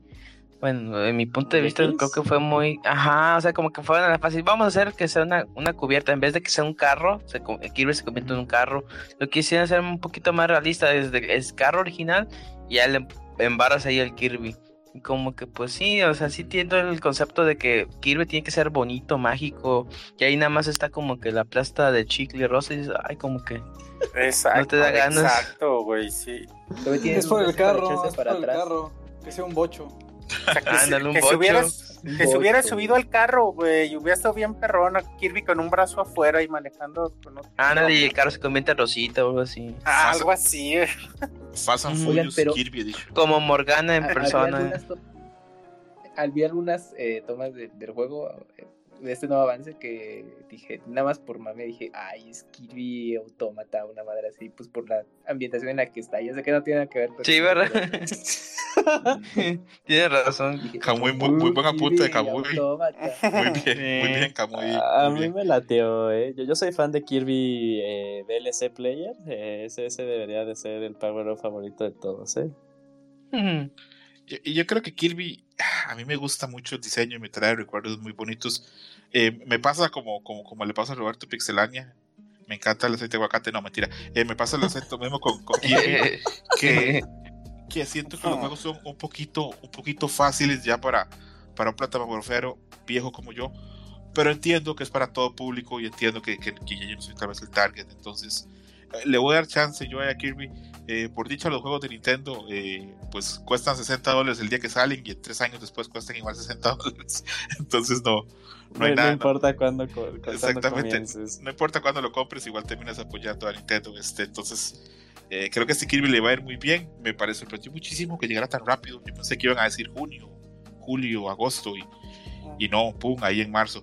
Que este mes de febrero y marzo yo siento que están muy cargados, pero bueno, a ver qué, qué pasa con eso. Luego hubo anuncios también de el Advance Wars 1 y 2 Reboot Camp. Enseñaron las mejoras de voces, de animación. Eh, yo sí estoy un poquito sorprendido que el juego va a costar 60 dólares, o eso me dice Amazon Estados Unidos que va a costar, porque pensé que iba a venir un poquito más barato, pensé que iba a costar como unos 50 como el juego de Wario. Y le tengo una duda para ustedes, ¿ustedes sienten que esta compilación merece el juego, perdón, merece el precio del juego completo o ustedes creen que Nintendo se les está pasando ahí un poquito? Que lo re- hayan revivido para mí justifica el precio. Suena muy pendeja mi justificación, pero así lo siento. No, yo, yo, si eso es lo que tú sientes, eso dices. Gerson, ¿tú, tú, tú eres fan de los Advance Wars o no? No es tu onda. No, siempre los quise jugar, este, pero igual, este, sí, a mí sí me hace un poquito carito porque, pues, como son juegos, este, viejos, pero pues como dice Yuyos, este, algo ha de tener que justifiquen el, el valor. Y si Yuyo dice que sí vale mucho la pena, pues me imagino que igual día uno. Mira, Gerson, que hoy me acordé de ti. Primero en el baño, no mentira, Gerson, y luego Oh, cuando estuve- no. Mi, mi esposa empezó a jugar Valkyria Chronicles 4 y yo pensé, ah, Gerson es fan Uh. también. Ajá. Ay, qué bonito juego. Gran juego. Si alguien aquí no ha jugado Valkyria Chronicles 4, chinguen a su madre, vayan y jueguen Valkyria Chronicles 4. Juegazo. ¿Qué mientas la madre, güey? Juegazo, juegazo, porque no De se hecho- por la gente, cabrones. Sí, de hecho, ahí sí tendría que haber una revisión, como se puede decir. Debían de revivir este Valkyria Chronicles trayendo el 2 y el 3, porque nomás tenemos el 1 en, en consolas modernas y ahorita el 4, pero el 2 y el 3 que está, se quedan en Japón con... Creo que el 2 sí está, ¿no? En, en PSP. Sí, está en sí PSP, llegó, pero, eh. Ajá. pero tampoco, Mm. fue- creo que no fue un gran éxito, creo que fue limitado. Por eso Qué 3 ya no tristeza. llegó. Que a mí me- Ah, me, ya. me encanta esa saga y si empiezo a hablar de ese juego, no vamos a terminar hoy. me encantaría hacer algún día un Eh. programa de ese juego porque me encanta, me encanta que sea este eh, referencia a la Segunda Guerra Mundial. Eh, Sí. Me encantan los personajes, me encanta el modo anime que tiene. El, el, el gameplay se me hace de genius Muy bueno. y siempre está en oferta, siempre está baratísimo. Yo lo he visto eh, Sí. por 29 dólares dan el Valkyria 1 y el 4 casi Ujú. regalado. Y aparte ya está en Switch, ya está en Play, ya está en las lavadoras, Ujú. ya está en el microondas, ya está en todo ese juego. Entonces me duele, me duele que ese juego no haya sido el éxito que, que merece. Y Sí. volviendo con el Advance Wars, perdón por esta diatriba, perdón por este arranque que me dio eh, Kamui. ¿Sientes que el Advance Wars, el 1 y el 2, sí justifica los 60 dólares?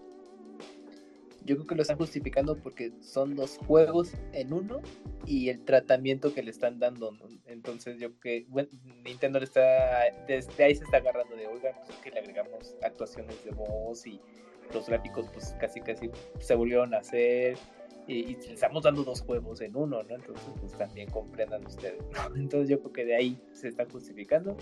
Y eh, bueno, yo jugué el primero en, Advance, me gustó mucho, sí, eh, en su momento fue un juego que me costó trabajo, creo que tiene muy buen reto.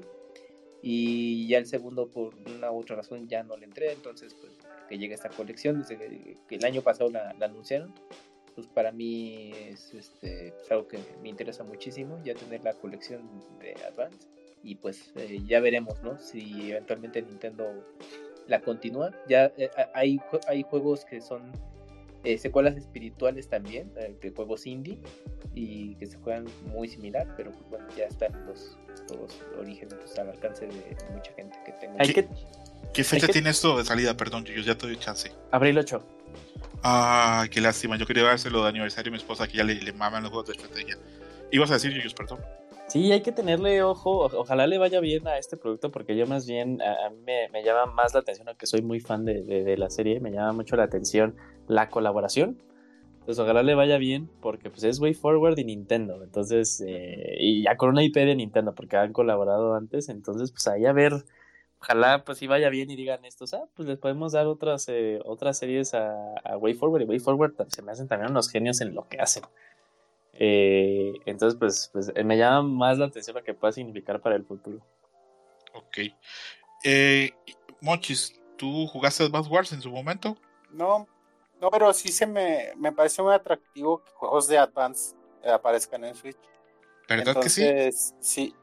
Se me hace como. No sé, como que no me la creo, pues. es algo muy complicado de hacer y que lo hagan los- se me hace muy padre. Los Wario Land. Uh, Ajá, imagina que empiezan a llegar cosas así, estaría increíble.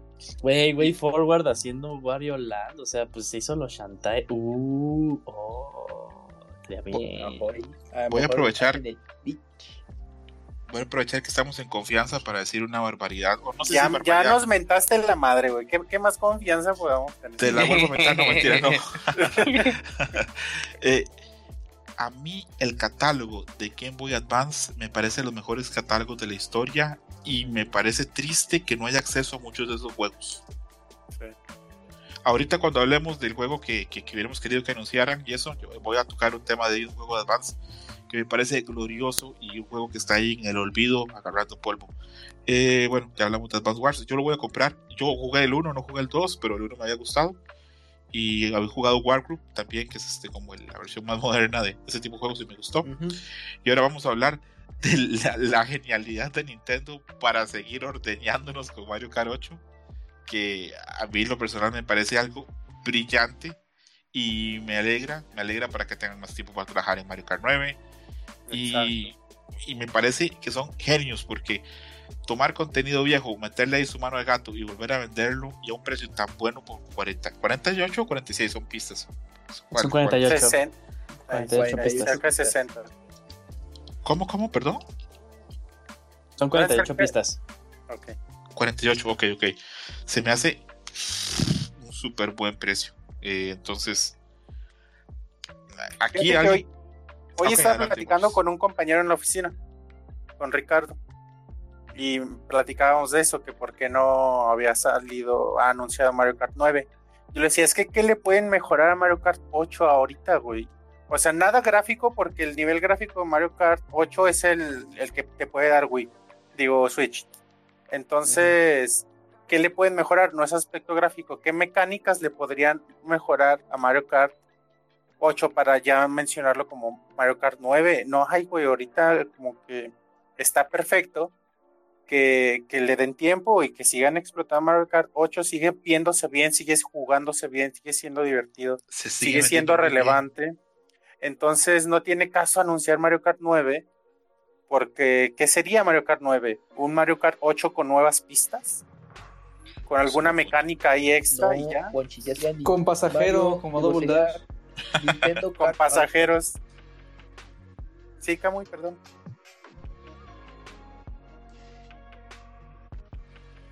Excelente Adelante, punto. Art. Ya aquí estoy. Adelante, Ah. No, pues, pues sería ni- un, un Nintendo Kart All Stars eh, eventualmente.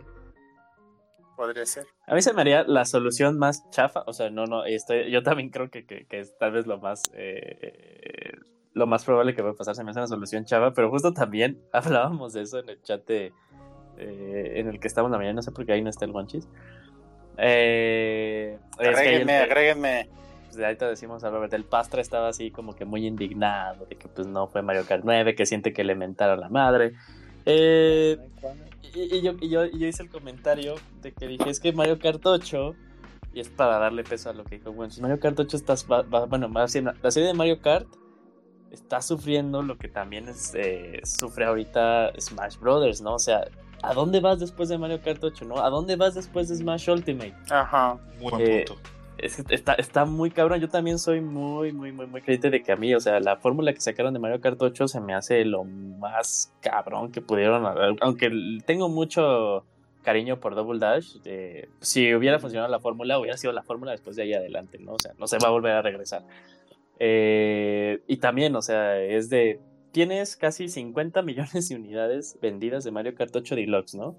Supongamos que mínimo la mitad te compra el pase, ¿no? O, o, o- o lo mejor que te puede pasar es que compre el expansion pack. O sea, ya, ya justificas ya todo el dinerote y va- vas a tener una ganancia estúpidamente grande.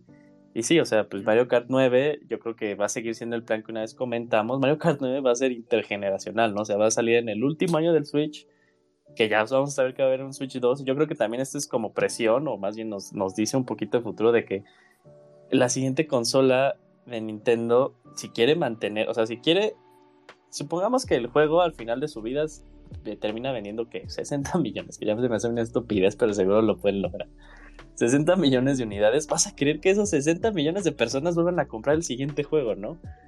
Entonces, sí, sí, a mí se me hace lógico que, que ya, ya con esto sí es como una justificación muy pesada para decir de el, la siguiente consola sí va a tener retrocompatibilidad con el, con el Switch, ¿no? O sea, van a estar ligados. Eh, bueno, ya creo que ya me salí de, de la plática, pero sí, yo también creo que está, eh, se me hace a mí un genial y también esto es lo más Nintendo que Nintendo puede hacer, un juego que ya tiene 5 años, así que al año estamos diciendo, pues un DLC estaría chido, ¿no?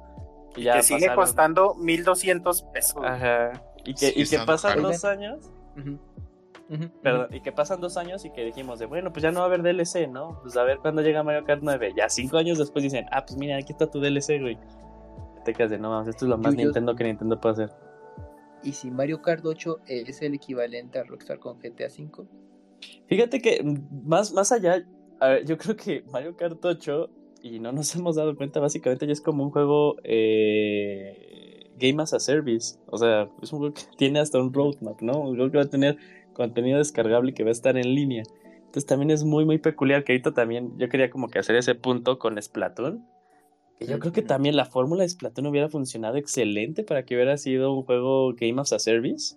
Ujú. Eh, pero ahí también, pues la- obviamente la- el lado de la tecnología no está del lado de Nintendo para, para poderlo hacer, pero o sea, sí tiene, y yo creo que esto con estas dos, sí tiene juegos como en algún momento, si quiere hacer un juego Game of a Service, pues tiene dos fuertes franquicias, ¿no? Una su franquicia más vendida, Mario Kart, y Splatoon, ¿no? O sea, ya van tres que no han cambiado mucho, como dice Kamui, son muy continuistas, y aparte Splatoon está muy heavy en el lado de, de- de la línea, ¿no? Si no es en la línea, nada más te quedas con una parte de la experiencia. Ujú. Entonces sí tiene como que muy buenas propuestas para un futuro, que es así de, ah, ya nos vamos a Game as a Service, ahí- aquí tenemos estos dos y ya chingamos. Es que Nintendo tiene este plan de expansiones de Mario Kart para un año. Entonces, en, un año va a ocurrir mucho en el aspecto de ventas de Nintendo Switch. Si ya nos estarán ah, dando alguna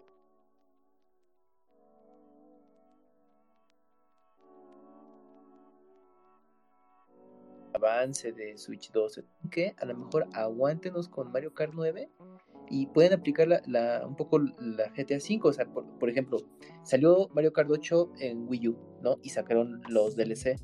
Luego en Nintendo Switch te sacan la versión deluxe que te incluye todos esos DLC. Entonces ahorita e- estas expansiones, pues, pues bueno, va, va- eventualmente podría llegar su, su adaptación a Switch 2 que te incluya todo, Todo. ese contenido y te lo van a volver a vender. En 60 o optimizado. 70 dólares. Sí, sí, sí. O, o a 60, te lo mantienen a 60, pero te Sí. dando todo este contenido. Y con Smash, yo creo que ellos puede que ocurra lo mismo. ¿Saben qué? Les vamos a volver a vender Smash Ultimate con todo, todo, todo el contenido. Obvio, tienen que renovar las licencias, llegar a acuerdos. A lo mejor se puede que tarde, pero pues te lo van a volver a vender. Entonces son, son juegos justo como mencionabas. O sea, es que llegaron a ser hasta un top de, bueno, es que pues, ya es como la genialidad que logramos con la serie. Y justo esto, ¿qué sigue después? Tenemos que, que planearlo con, mucha, con mucho tiempo y justamente te lo vamos a volver a, a vender, pero en versiones ya completas. Entonces yo creo que es, es- va a pasar algo similar como con GTA V. Por eso yo tengo esa teoría de que te lo van a volver a vender y se va a vender y se va a vender y se va a vender. Y ahí, ahí tiene Rockstar con GTA V cuánto dinero no ha sacado. Y ahorita Mario Kart, pues como tú dices, es que a lo mejor una de esas llega a los 70 millones o hasta más ahora con estas expansiones. Entonces no te sorprendas que a lo mejor yo en unos 3 años eh, o 4 a Mario Kart 100, 8, 100 millones. Ahí ya, ya dándole un raspón a GTA 5 o, o no, o rumbo caminado para ese juego. Mario Kart 8 Ultimate para Switch 2. Ajá, una, algo así, segurito para Switch 2 nos lo van a vender como Ultimate con todo, todo el contenido. Es que Y el juego, y, y la gente va a decir, bueno, ¿y el nuevo qué onda? Y ya pas, y haces cuentas de, oye, pasaron 8 años del Mario Kart 8, ya, ¿no? El 9. No, güey, pues te, los, te sigue vendiendo esta madre. Y es que vende muy bien. Vende muy bien Mario Kart 8. Siempre ha vendido muy bien. En, fue, creo que fue el juego en Wii U que vendió más. y sí, durante su vida en Switch ha vendido una exageración. O sea, es. Por eso cuando la gente dice, ¿por qué no sale el 9? Porque no hace falta, sigue vendiendo increíble el 8. Y con esto va a vender ahora un montón más. Se lo puedo poner así. Eh, yo creo que perdí en, en- en mi mudanza este, mi, mi copia de, de Mario Kart 8 Deluxe. Lo voy a volver a comprar porque a mí la ilusión de volver a jugar eh, pistas viejas es, es mucha. Ahora, antes de dejar este tema atrás, sí eh, voy a volver a mentar la madre a otra gente, monchis, perdóname. la, la gente que se está quejando, porque hoy leí en Kotaku que hay gente que está diciendo, con las pistas nuevas es un downgrade gráfico. Chiquen a su madre, es traer pistas de juegos de 16 bits y de una colección de pistas enormes, porque obviamente no va a estar al nivel gráfico de las pistas nuevas, pero lo importante es, es mucho las mecánicas y mucho la pista y aparte el trabajo de hacer eso es enorme. Yo a veces siento Ujú. que los gamers son muy, muy mal agradecidos con las Ujú. empresas. Sí, y los replanteamientos que luego hacen en estas eh, pistas que vienen eh, de atrás. Cuando las, las, eh, las remasterizan, un ejemplo claro pues es el Rainbow Road de Nintendo 64 que salió en Mario Kart 8. eh, dejó de ser una pista de, de- de tres laps para ser una pista de estos conceptos de punto A a punto eh, B, eh, nada más una de, de una sola dirección y ahí se van sumando las pistas. Entonces sí, estoy totalmente de acuerdo contigo. O sea, estas pistas que vamos a poder ver, incluso las de Nintendo 64, o sea, se pudo ver con Choco Mountain, o sea, yo lo vi y dije, ay, se ve bien bonito, se ve como yo pensaba que se veía en el 64, ¿no? Eh, las de Game Boy Advance, que las de Game Boy Advance han quedado así súper olvidadísimas. Y son buenas. Y son, Y son buenas. buenas, sí. Entonces, sí, sí hay mucho ahí de dónde jalarle. O sea, mi, mi sueño guajiro es que hagan eh, Wa- Wario Stadium del 64, ya por favor. Yo creo que ahí la era necesitamos de nuevo. genial. Y el Rainbow Road de Double Dash. Yo, yo Que estén esas, ya estoy así de, ah, 24 dólares justificados. Yo creo que- sí. creo que este pase nos va, va a, a darnos cuenta realmente el legado y la genialidad que hay eh, detrás de la saga Mario Kart con este pase. Cuando ya termine todo y podamos ver todas esas pistas y pensar es que algunas pistas son geniales, el cómo la gente las diseñó, los momentos, los ítems que se puede usar. Tengo mis dudas, eso sí, cómo va a ser, y creo que todos tenemos eso, ¿verdad? Esas dudas de, de cómo va a ser el uso de los ítems nuevos en pistas viejas, qué tanto las va a romper, qué tanto las va a eh, pero ahí vamos a ir, ahí vamos a ir poco a poco. Y yo sé que Dream Match es un, es un programa muy enfocado en juegos, anime y retro, pero no, no se extrañen que cuando se empiecen a salir pistas de, de Mario Kart, hagamos un, un Dream Match rápido y hablemos de que cuál es la pista que está mejor y ese tipo de cosas, porque repito, eh, eh, Mario Kart para mí es un juego muy divertido. Eh, creo que casi, casi todo el mundo disfruta Mario Kart. Gerson, ¿tú disfrutas Mario Kart o, o, o- o como no hay waffles, no? ¿Cómo, cómo está la cosa? Gerson? No, sí lo disfruto, pero nunca ha sido bueno. Soy de los que siempre queda al final. Los últimos lugares. De hecho, una vez jugué. eh, de hecho, una vez jugué con Robert que hizo un gameplay y, y jugué con Ari. Creo que también con Kamui. Y no, hombre, yo era de los últimos. y- Sí, es que hay gente que, que en estos juegos hay gente que es buenísima, que pasa todo el haciendo drift toda la pista, entonces es, es complicado competir con Sí. ellos. Sí. Dejemos otra Mario Kart porque si no, se los juro que voy a, a durar acá, vamos a amanecer, porque me parece que es un juego muy divertido y que es una gran idea. Ya vendrá Mario Kart 9, pero disfrutemos las pistas viejas. Va- hay gente, es más, estoy seguro que hay gente que no las conoce todas, que no tuvo chance de probar las de GameCube o las de 64, entonces van a ver que van a encontrar vida en esas nuevas pistas. Mario Kart 9 va a aparecer hasta que exista una nueva tecnología en las consolas de Nintendo o un, o un avance gráfico significativo. Palabra del Monchis. Hay que os quitan piedra ya. Probablemente tenga razón, Monchis. Probablemente con este, Virtual Boy 2. Órale. Algo te- así. Ahora sí, todo sí, sí. Hace, sí, sí, poco, sí. hace poco un amigo me dijo que él tuvo un Virtual Boy. Que, que, que él era de la poca gente que tuvo Virtual Boy y que le dañó los ojos. No sé por qué. me- no sé por qué me Quiero uno, yo risa. quiero uno. ¿Para que te dañan los ojos también? o? No, así para que adorne mi cuarto. Ok. ok. Bañor. Está Ahora, bonita la foto. Hablemos ahora sí de un juego que yo no, yo, yo siempre, a veces pensaba, ¿por qué Nintendo no nada más eso si es un- así un, un éxito, si es imprimir dinero? Y ya lo anunciaron que es un nuevo Nintendo Switch Sports, que es obviamente el heredero de, del Wii Sports, que ese es un juego que ha hecho algo que muy pocos otros juegos hacen, que es llegar a un público no gamer. Yo en esa época que salió el Wii con el Wii Sports, conocía a muchachas, mamás, abuelas, nietos, eh, lo que ustedes se puedan imaginar de gente que nunca juega, que le, porque le gustaba jugar Wii Sports. Era el juego también que ponían casi siempre en todas las fiestas. Entonces, creo que este es un anuncio como que Nintendo dice: Vamos a imprimir dinero otra vez porque esto se va a vender como pan caliente. Aunque yo siento que hubiera estado mejor que hubiera salido al inicio del Switch, porque yo creo que hubiera sido una. Hubiera vendido como bestia. Ahorita ya tendría millones y millones. Sí, como que ahorita ya dices, ay, todo el tiempo que pasó y como que ya se lo despreciaron. Sí, Fíjate, a ver, César, que Ajá. yo creo que. Es que fíjate, cuando salió Wii Sports, algo que lo caracterizaba y que atraía mucha gente ajena a los videojuegos hacia Wii Sports era su simpleza gráfica y, de mecánicas, pues. Pero la simpleza gráfica era ayudaba a que era un, una bueno los era el Mi pues pero el Mi aún más simplificado ya no veías nada más todo era plano y después salió Wii Sport Resorts y salieron después salieron muchos juegos similares pues de, de terceros en Wii y en Wii U salió Nintendo Land y ya le quisieron meter como más elaborado a los, a los personajes y público y meterle más detallado en todos lados. Y creo que eso es parte, eh, que es una, es algo que puede alejar a la gente, o sea, ver más complicado todo. No como el original Wii Sports, que era gráficamente súper simple. Entonces yo al estar viendo este me emocioné mucho. Pero ya eh, conforme iba avanzando el tráiler decía, ay cabrón, se parece más a Nintendo Land. Y, y Nintendo Land realmente no es tan divertido. Y ya decía, bueno, pero ya hay que esperar las mecánicas y todo esto, pero dudo que vi- viéndose así atraiga a tanta gente como lo hizo Wii Sports. No, como Wii Sports nunca va a haber porque ese, el, el primero siempre pega, pega más fuerte, pega hasta dos veces. Pero yo creo que sí puede ser un éxito. Yo creo, ajá, yo voy a ser bien sincero, yo no lo voy a jugar. a no ser que, que, bueno, puede ser que mi esposa vea el trailer y diga que lo quiere, entonces me toque comprarlo y jugarlo. Pero más allá de eso, a mí no me llama tanta la atención, pero sí entiendo que es un juego que, que tiene un público muy grande. Sí entiendo eso sí, mucho lo que dices, que tal vez sea más complicado y que aleje un poquito a la gente.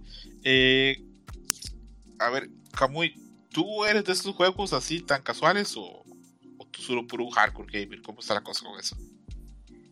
Pues sí disfruté de Wii Sports, aunque jugaba solitario.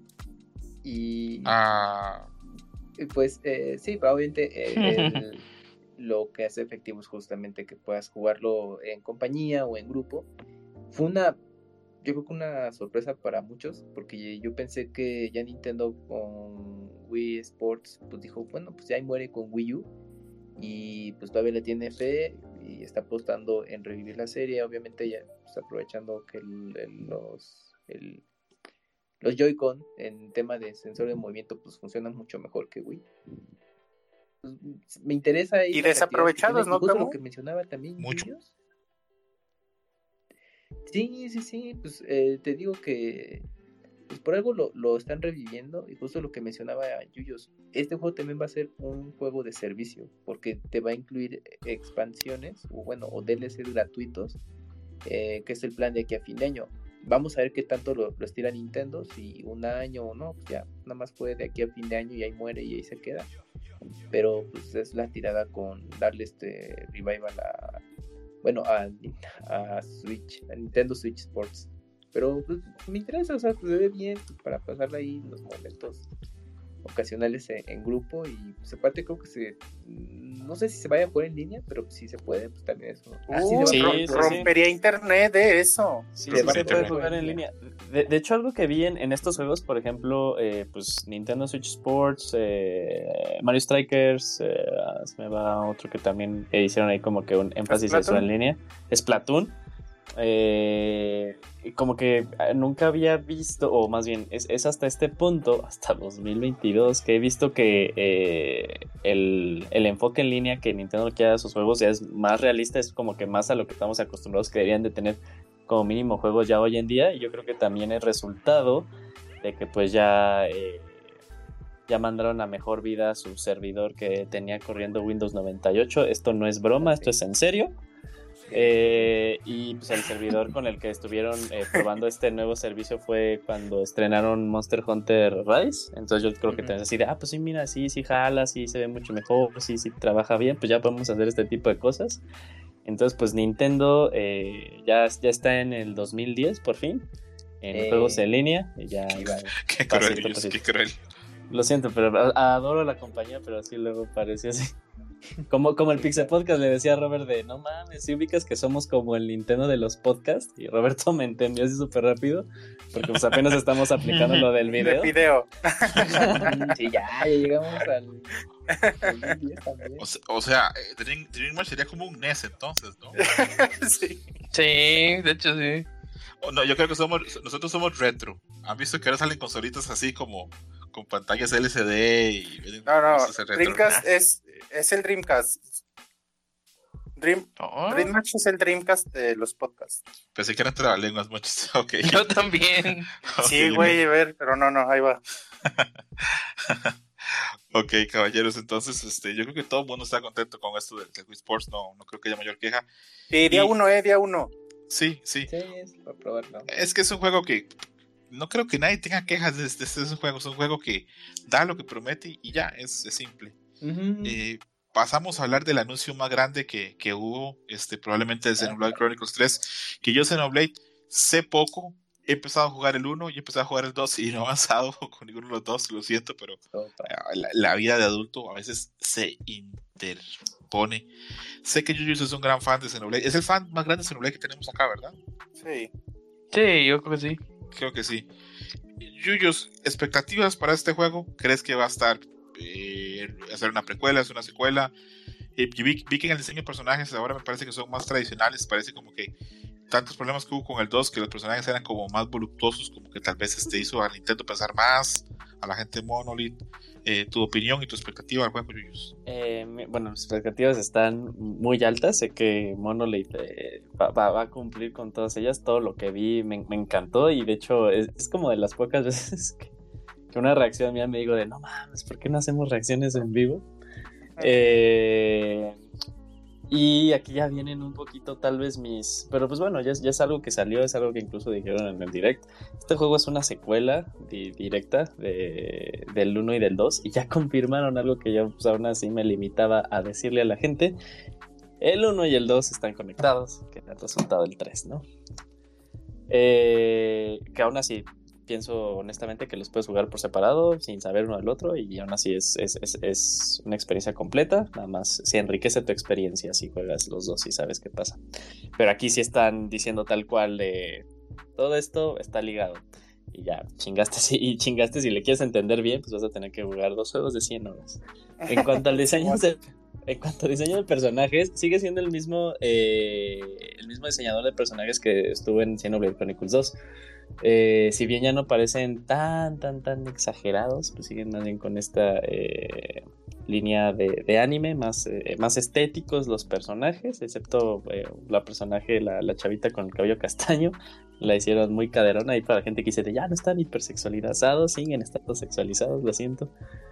Pero sí, muy, muy bien. Ahí este, pues podemos ver la, la espada del Meconis. De seguro Wanchis ahí también la puedo reconocer. Claro. Eh, y la bestia que vemos al fondo es el titán Uraya de Xenoblade Chronicles 2, que de hecho es el, el titán que aparece también en la misma escena, pero cuando anunciaron el, el 2 y la portada. Entonces, para mí sí está súper alto. De hecho, eh, sí, sí me sorprende como que lo rápido que, que va a salir, septiembre. Yo, yo lo esperaría, lo hubiera esperado tal vez para noviembre. Lo cual, ya, ya tal vez como que a lo siguiente, me lleva a esperar.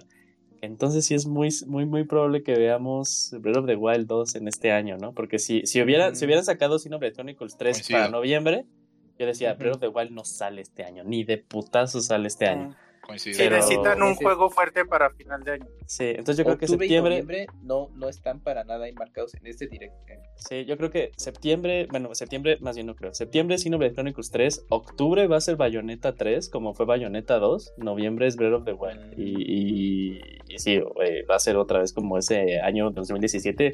Y es algo que se nos quedó muy claro, o sea, vienen juegos súper pegadísimos uno, tras otro. O sea, marzo es eh, Project Triangle Strategy y Kirby, ¿no? Eh, abril es eh, Advance Wars, mayo... eh, ¿Mayo es el de Switchboards? No, ese es julio, creo. Bueno, mayo no sé. Junio es Mario Strikers. Julio es este de Switchboards, ¿no? No sabemos qué viene para agosto, pero seguro va a venir algo, ¿no? Sep- Septiembre, pues, Xenoblade, octubre yo creo que es Bayonetta 3 y noviembre es Breath of the Wild y ya pues, está súper cabrón ¿Abril este año. Advance Wars mencionaste, Yuyos? ¿En abril? Abril es Advance Wars, sí. Sí, es, es increíble la cantidad de juegos que vienen, incluyendo otros jueguitos este, pequeños también que ahí se están colando, como que, bueno, que de los que mencionamos ahora temprano. ¿Quién tuviera el dinero de Robert Pixelania para comprar todos esos juegos? No es verdad. El No, Kamui, no, el, Cam- el Kamui me sorprende, o sea, neta, el, el- el compromiso que tiene Kamui como coleccionista, estoy yo honestamente sorprendido, Sí, porque así luego me dice así de, está como para comprar día uno para, para jugar después, y yo sí le digo de, no mames, Muy bien, pues muy sí bien. es la realidad, Yuyos. Yo hago eso también Pero es, es Nintendo, es Nintendo, entonces no le Sí. hace. Sí. Va a costar lo mismo. Yo, yo, a mí me pasa, y no sé si a ustedes también les pasa, que compro juegos y, y sé que no los voy a jugar en periodos enormes, pero igual Sí. los compro. ¿Te pasa a ti también, Harson?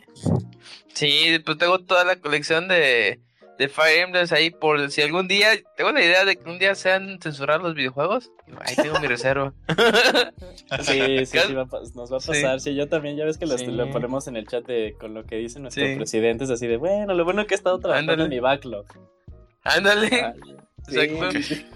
Se ríen de nosotros, pero ahora ni sufren. Ajá, o sea, es- ya es así. Tú te estás volando del sistema, le ganaste. pregunta, ¿hay programa, Ándale. ¿hay programa güey, especial en Pixelania de Xenoblade? ¿De alguno?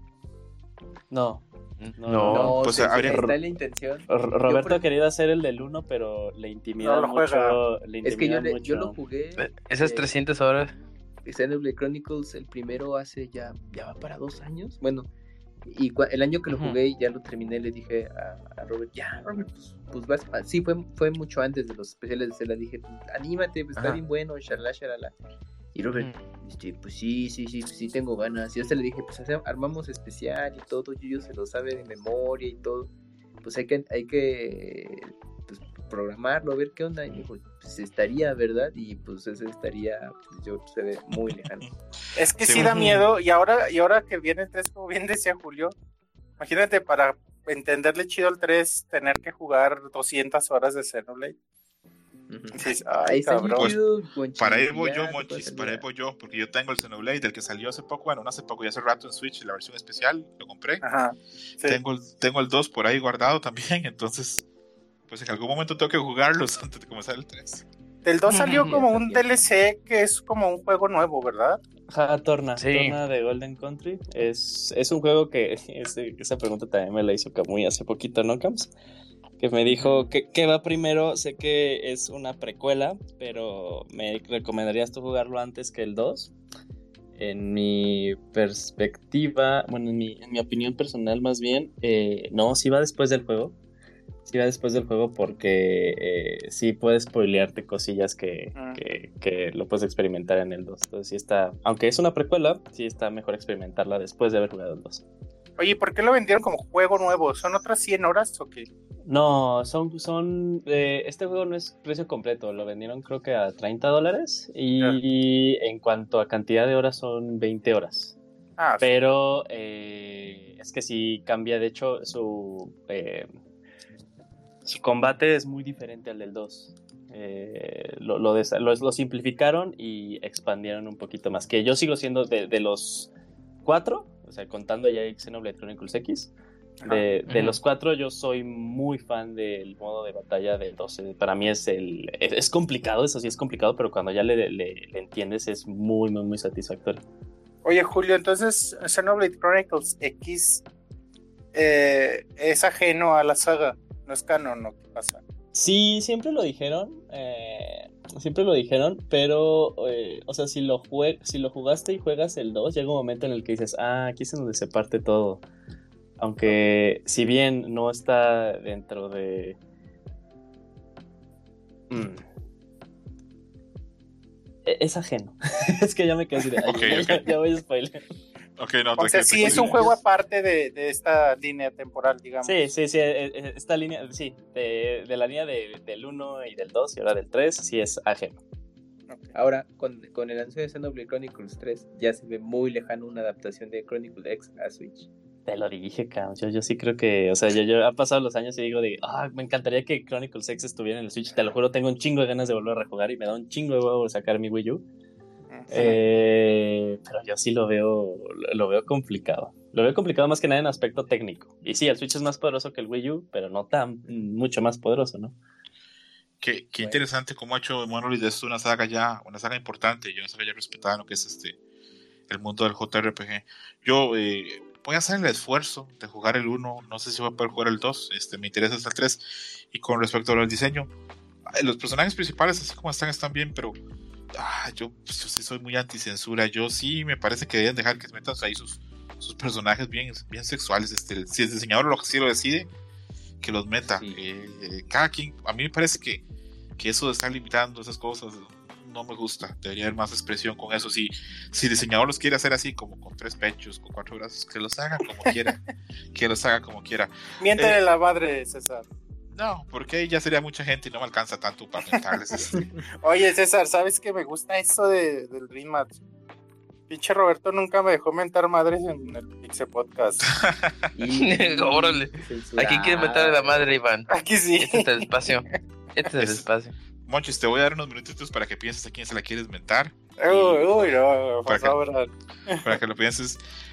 Vamos a hablar, ahora sí, ya casi vamos cerrando, pero vamos a hablar un poquito de un juego que pensamos que iban a anunciar y que anhelábamos. Este, por ahí tal vez está Zelda, tal vez está Silson. Eh, yo, en mi fantasía, porque sé que esto es una fantasía casi como de drogadicto, yo sigo anhelando que pase algo más con la licencia de Golden Sun. Ahora mencioné que eh, los juegos de, J- de Game Boy Advance están olvidados. Para mucha gente, la saga Golden Sun, los dos RPGs de, de- de- de Game Boy Advance, son de los mejores RPGs que han habido. Hace poco vi un podcast español que yo escucho donde hablaron de Golden Sun de la saga y me di cuenta que era un juego maravilloso, tanto por historia como los puzzles, como las peleas y hasta incluso a nivel técnico era, era mucho lo que hacía con el Game Boy Advance. Entonces mi sueño sigue pensando en eso, que en algún momento Nintendo le da y pues sacármelo su buen dinero y les digan que hagan otro nuevo Golden Sun. Esa es mi expectativa. No digo otros juegos que también esperaba, porque me imagino que ustedes los van a mencionar, pero ese era como un juego, no que yo esperaba, pero ah, siempre, siempre que llega un Nintendo Direct, ahí hay una, como un 1% de mi corazón, ahí hay una esperanza, como que tal vez digan algo de Golden Sun, que anuncien por lo menos una colección con los que habían salido para Game Boy Advance. Pero bueno, ya parece que el tiempo me va indicando que ya debo de dejar ir, soltar ese barco, ya no albergar O sea, ninguna esperanza. El, el- el último intento fue los relanzamientos en consola virtual en Wii U. Sí, están los tres. sí. Ta- oh, No habrá chance, alguien que, que me oiga que le diga a Nintendo, no habrá chance que por lo menos los pongan ahí en el Nintendo Online, en el servicio, para que la gente los pruebe por lo menos. Porque Si llegan de- a consola a- acá quién los probó, solo yo y Kamui. Yo también jugué el Golden Sun. Mm, Sí, el primero. sí, el primerito porque lo El dieron en- segundo no lo pude conseguir y el tercero en, en 10. El tercero sí ya, ya, ya es otra cosa, ya es bastante menor comparado a los dos, hasta donde tengo, hasta en mi opinión. Eh, Monchis y, y Gerson no lo probaron. Yo nunca lo jugué, No. pero sí, sí, sí lo conozco mucho porque un compañero lo tenía mm, de la escuela y, y lo jugaba y se lo llevaba. Y creo en que Wii U, Bonchis, ahí lo puedes jugar. eh, Wii no, dos, nunca lo jugué. tres. Qué lástima. Bueno, repito, es este. Hay varios juegos que yo tengo ahí en una lista de juegos que a César le duele que no continuaran porque la historia quedó inconclusa. Y ese está ahí en esa lista que, que la historia no termina. Es que el Mega Man Legends 3 está también en esa lista. Sí, por ahí está también. Está también uno de peleas de llama. Garou, Margot the Wolves, también que tengo, ¿qué? 23 años esperando en la continuación. Porque terminan un cliffhanger y pues quebró SNK y ya estamos esperando 23, 24 años después a ver qué, qué pasa y eso pues siempre es un poquito doloroso. Eh, a ver, voy a comenzar con Monchis. Monchis, ¿algún jueguito? Eh, no estoy viendo tanto a la muchacha que puse en el script y me dices algún jueguito o algún juego que te- tú querías o tenías ilusión que anunciaran y no estuvo. Sí, fíjate que va a salir, creo, tarde o temprano. Creo que sí va a salir. Y, y como iba avanzando el, el Nintendo Direct, pensé que lo iban a anunciar y no lo anunciaron. Y me refiero a un Reading Heaven Fever. Bueno, no Fever, un Reading Heaven. Ah, Oh, qué bonito. Qué bonito. Entonces creo que va a salir tarde o temprano. Debería. Porque Switch es como una consola perfecta para, para ese juego. Con el touch yo creo que va a jalar muy bien. Una, una duda para ver si, si solo estoy yo mal de la cabeza. Pero ¿no les parecería que, que Nintendo tendría que poner esa música en Spotify y otras plataformas? Porque esos juegos la música es Súper mágica. chula, súper chula. Oye, de la música, creo que hay un tema ahí con Nintendo porque eh, pues ha cerrado algunos canales de contenido de solamente de música y coincidió que ahora que salió Pokémon eh, los remakes del año pasado, creo que en el canal oficial de Pokémon puedes escuchar los soundtracks completos y ya ha tenido muy buena aceptación. Y pues tal vez ahí esté ya la posibilidad de que a ver si en este año o en el siguiente Nintendo ya haga lo que sus eh, colegas, compa- eh, de subir su catálogo musical a Spotify. Por ejemplo, Square Enix, yo pues dije, no, pues son otros más cerrados con la música y pues ya está disponible de, también eh, Capcom y pues yo creo que Nintendo al estar haciendo ciertos movimientos de cerrar algunos canales que solo son eran exclusivos de subir música de así de años y es porque se trae algo, ¿no? Entonces, pues yo espero que ahora, eh, pues ese experimento que no es tanto de Nintendo, sino de Pokémon Company, que subieron el soundtrack de los remakes, pues Nintendo diga, pues yo que pues, por ahí pues, está también otra ventana de negocio y pues, también para darle gusto a la gente que pues, quiere la- escuchar música de manera oficial de, de Nintendo sin conseguir los soundtracks carísimos eh, que existen hoy en día. El soundtrack de Xenoblade Chronicles 2 está en iTunes ¿Para Ah, comprar o para streamear? comprar, Mira, para comprar. Bueno, para comprar yo lo veo como más factible, pero a mí me gustaría que Nintendo llegase al siglo XX, perdón, al, hacia el año 2022, por lo menos en eso, y pusiera la música en streaming. ¿Saben cuál juego me 2010, duele? dale tiempo, va en 2010. Sí, sí, sí, Tal vez- pasitos, tal- pasitos chiquitos. Tal vez Yuyos, que, tal vez Yuyos y, y, y muchos que somos muy fans de, de Sonic, viva Sonic, hoy ayer y siempre, eh, la, música, la, la música de Sonic Mania no está en, en Spotify, ¿verdad que no? Yo la he buscado muchas veces. No, no está. órale. Qué raro, porque Sega sí es más, se mueve más con eso, no es tan amarrado. Sí. Mm. Qué triste. Ojalá, no sé, en algún momento la pongan, porque a mí me parecía de lo mejor del juego. Obviamente tenía los temas clásicos, pero tenía ahí también otros arreglitos y otras cosas. Ah, esas Entonces, escenas 2 de los que niveles, uff, no más, ¿Verdad? Sí. ¿Verdad? Era música muy buena. Qué raro que Sega no, no se pone las pilas con eso. Eh, Yuyos, ¿algún juego que tú dices, yo pensé que iba a venir, pero no, no estuvo? Eh, sí, a- a- agarrando los rumores que, que se venían manejando. Yo pensé que íbamos a ver la. Bueno, se estaba rumoreando que iba a salir la colección de, de Batman Arkham para, para Switch. Ah, sí. Ajá. Yo, yo, yo lo daba por hecho y de hecho, o sea, cuando salió fue cuando dijeron de "Ah, va a venir un directo en las siguientes semanas y, y, y fue los pocos días dije, ah, no mames, entonces sí es cierto. ¿tú eres fan de esa trilogía? Sí, soy muy fan. A de- ver, a ver de los tres, ¿cuál es el más bueno? De los tres, el que más me gustó es el City. El, Te quiero, Yuyos. ¿El 3? Te quiero, Yuyos. El De los 2. tres, de los tres. El El City. 2 el City. El 2. Ah, el cierto, dos. el, el Arkham Knight es el 3. Ah, cierto. Te quiero, No, sí, el Yuyos, 5 te está quiero. cabroncísimo. Qué bueno es ese juego, el 2. Es como un Metroid. Sí. Buenísimo. Pero tengo Y- que reconocer que el 1 es, eh, de los tres, es el mejor Metroidvania. El 2 es como un poquito más abierto, se le quita un poquito esto de Metroidvania, pero el 1 es el mejor Metroidvania de los tres. Qué, qué curioso que coincidimos casi todos en que el 3 es el peor, a pesar de que es un buen Sí. juego. Es que el 2, la neta, sobrepasó todo. La música. Todas las expectativas y La todo, pinche la- historia, la Uh, pinche la historia. historia. El, el arte, incluso, esos promocionales que hacían Ujú. de un Batman blanco, pero con, con manchas de sangre. Hermoso todo. Es que eh, Ah, esto de- lo hace Rocksteady, ¿verdad? Black and White. Sí, el 2. Serie, sí. Sí, por eso yo Rocksteady lo que haga lo voy a comprar así. No sé, así sea un juego como de dos cacas peleándose, lo iría a comprar. Porque esa gente son genios. E- Ese, ese fue el juego que, que pensabas que iba a salir, Yuyos. Yo pensé que ibas a decir Silksong. No, fíjate que, este, bueno, yo, yo hice las pases con, con ese juego, saldrá cuando tenga que salir. Eh, pero, o sea, pues, yo, yo había visto pues fuerte el rumor de, de Batman Arkham y como que ahí los, los, insiders que sigo pues sí decían de no, pues sí es, sí es algo que va a pasar, pero no salió, entonces sí me quedé de, "Mm, ¿qué, pasó ahí? ¿Qué pasó ahí? Ok, ok, ok, ok. Bueno, yo sí, yo sí le soy honesto. Yo sí esperaba Silksong. Sé que muchos esperaban Silksong también. Pensamos que, que era un buen momento Y es para que había- estaba el rumor del Insider, ¿no? Que, que se veía muy probable.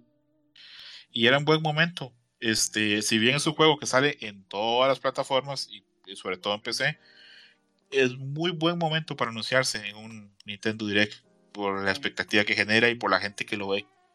Pero bueno, Kamui, ¿algún juego que esperabas si no llegó? Es que yo también coincido con ustedes con Silk Song. Dije, pues ya, Ah, ya tocaba, pero, pero pues bueno, pues como dice Yuyos, pues hay que hacer ahí las paces con, con ese juego y que eventualmente, pues cuando llegue ese momento, pues ya, que salga, ¿no?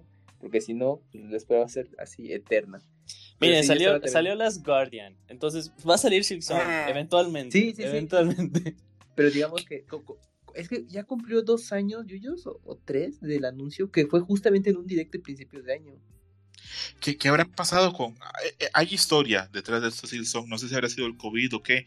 Pero recuerden que incluso había salido en la portada de la revista Edge y que decía. Silson creando una nueva obra maestra o algo así. Y en febrero del año pasado. Sí, y normalmente cuando Ah, Edge publica algo.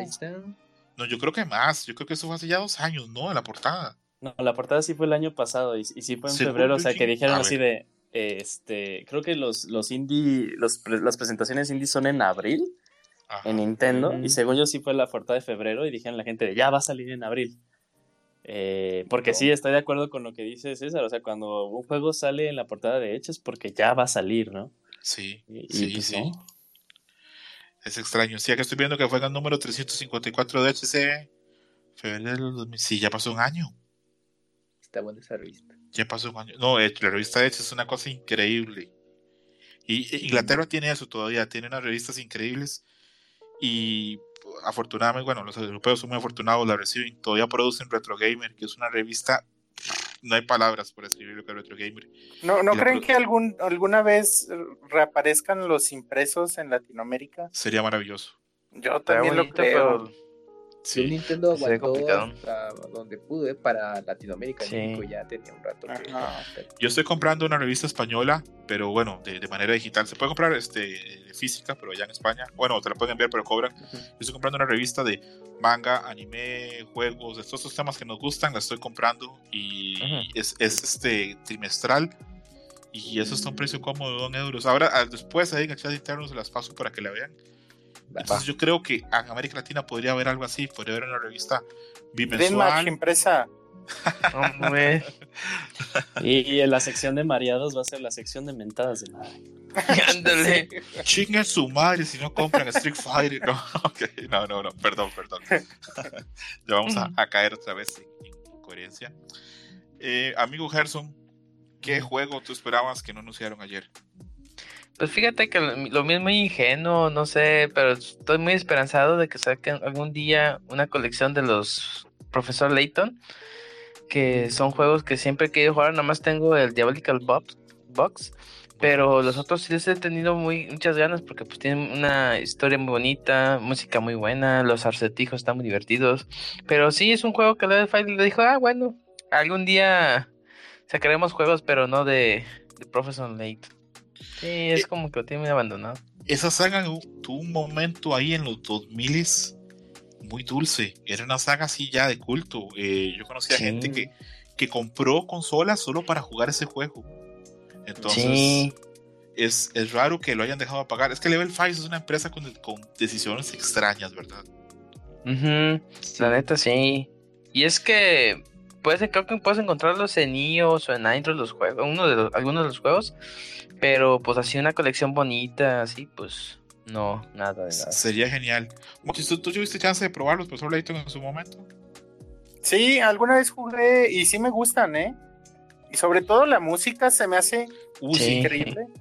Y ahora que eh, aquí les cuento un secreto, bueno, no es secreto, Chan, chan, chan. eh, trabajo haciendo videos Para, para una institución de cultura. Entonces muchos de esos videos están musicalizados ilegalmente con música de profesor Layton. Órale, te va a caer level 5. Sí. Sí. Oh. ¿eh? Es como, es como cuando una de, de, la, de los promocionales, no, no promocionales, sino un comercial de Peña Nieto tenía música de Coldplay. Es que es que buscaba música libre de derechos porque no me dejaban subir los videos y no tenía presupuesto ni nada, evidentemente. Y eso he hecho, eso hago mucho, puedes buscar, sobre todo versiones, no las originales, porque las originales luego sí las detectan, pero como covers o cosas así, y esas son las que uso y, y para musicalizar mis videos. No solo de Professor Ujú. Layton, sino de muchos videojuegos. Ok, ok. Bueno, entonces soy muy sorprendido que nadie dijo Zelda. Parece que todos estábamos claros. Ah, sí, es que no, yo sí creí que iba a salir un trailer, Yo ¿eh? también, yo también. el nombre o algo. Yo pensé que iban a poner ahí Zelda Wild of the No. Breath, o no sé. A lo mejor, a lo mejor para el E- lo están guardando para el E3, ¿no? Tendría virtual. sentido. Tendría sentido que lo estén haciendo para 3.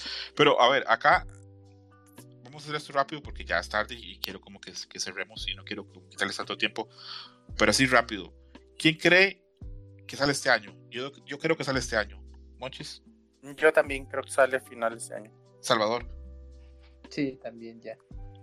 Julio. Ay, de 20% mi confianza sube a un 40%. Ok, entonces digamos que Yuyus no está todavía subido al- al carro de, de que sale este año, porque 40% no es tanto. Pero bueno, Gerson, Está la pista de esos dos meses que no anunciaron nada.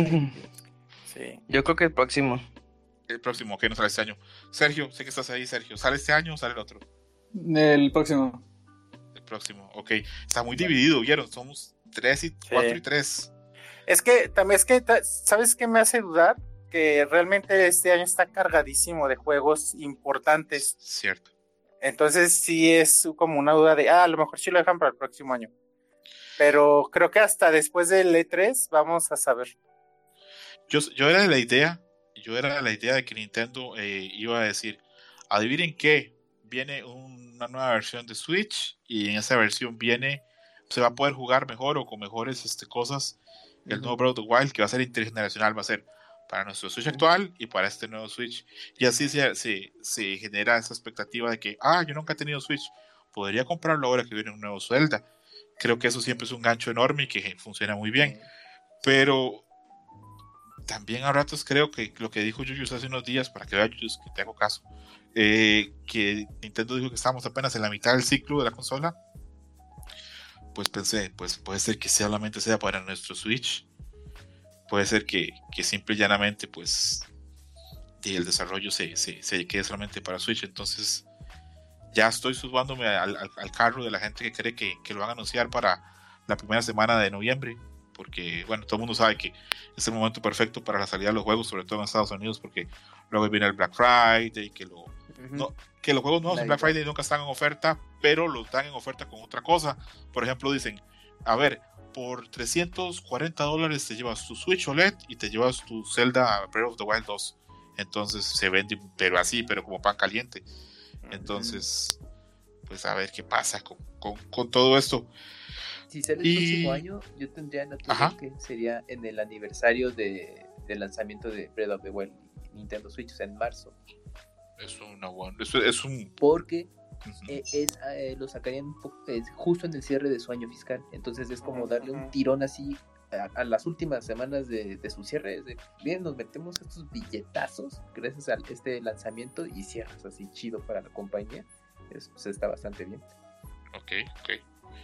Bueno, yo me sorprendí que, que todos dijeron juegos bastante distintos y me, me gustó, no sé por qué, pero me gustó mucho lo que dijo Gerson. Incluso me generó esta ternura la idea de poder tener una colección de Profesor Layton, que son juegos tan bonitos y que ya nadie habla de ellos. Qué triste, ¿verdad? Un juego tan bonito. Eh, hay un- Eres puro Sí. Gerson, Gerson, hasta que nos metemos a tus gustos de anime. el de la, Eh, ahí está, ahí. La, niña- la niña Lighton. Que, que, por cierto, Ándale. Gerson, por cierto, Gerson, no sé si tuviste chance de ver el Dream Match pasado, pero estuvimos hablando de of Darling y saliste mencionado varias veces ahí. Híjole, lo voy a checar. No importa, ya, ya, ya está subido el programa y lo publico mañana. Y tal vez puede que este que Ah, estamos ok. grabando hoy lo publique también Ujú. mañana, porque para que pase un fin de semana la gente oyendo mamadas. Eh, Y- doble, doble premio. Sí, sí. Que por cierto, este, los especiales de, de horror han funcionado muy bien en escuchas. Eso sí, he recibido este, algunos mensajes un poquito raros que la verdad, si no fuese como una persona tan así tan, tan desconfiada, pues me generaría miedo. Eh, recibí un mensaje preguntándome que por qué, ojo, ojo, ojo, les puedo decir lo que decía. ¿por qué estás tan interesado en promover los cultos oscuros? Y yo, ¿qué? Ah, la máquina. Cuidado. Sí, sí, ese. Sí, que tengan Primera cuidado advertencia. Y yo, bueno, pues yo hablaba nada más de una película, pero, pero bueno, voy a tenerlo este, claro. Eh, pasamos ya a la última temita y ya con esto cerramos y vamos a hablar de alguna cosita que estamos consumiendo ahorita. Yo, por ejemplo, les confieso que estoy viendo eh, el anime de Vivi porque Gerson me lo recomendó y aparte salió muy bien este, en las listas de mejores animes del año pasado. Está muy bueno, me sorprendió un montón, Gerson. Yo pensé que iba a ser algo más, no sé, más, más lento. ¿Tonto? No, no, no, no, No. tonto, no tonto, no. Ajá. Tiene buena acción, tiene buenos personajes y aparte tiene, tiene la, la- la fórmula mágica que nos ha demostrado Nier Automata, un androide adorable. Entonces, Sí. totalmente. es, es un éxito. Estoy comenzando a leer Domestic Girlfriend por cariño a Yuyus, a ver cómo me va. Y otra cosa que estoy viendo en estos días es una serie de televisión que se llama Yellow Jackets, que es, una, es una especie como de avispa. Eh, le la recomiendo, me parece que la serie está bastante bien, eh, por si alguien quiere interesar. Y eso sería lo que estoy consumiendo yo ahorita. Le pregunto a mi amigo Monchi si está consumiendo algún contenido, algún contenido, Monchi. No me digas que ¿Qué mañana- contenidos, Monchi? Sí, ah, no me es que digas, estoy consumiendo. no me digas que estás ¿Qué va a consumiendo pensar la gente de mí, hombre? Ah, ya es- Estoy- cocaína, diría Yugo No, estoy viendo, estoy viendo los últimos episodios, ya me faltan tres de Mieruko-chan, ¿te acuerdas? Pero acaban Sí. de salir los últimos Sí. tres episodios. Ajá.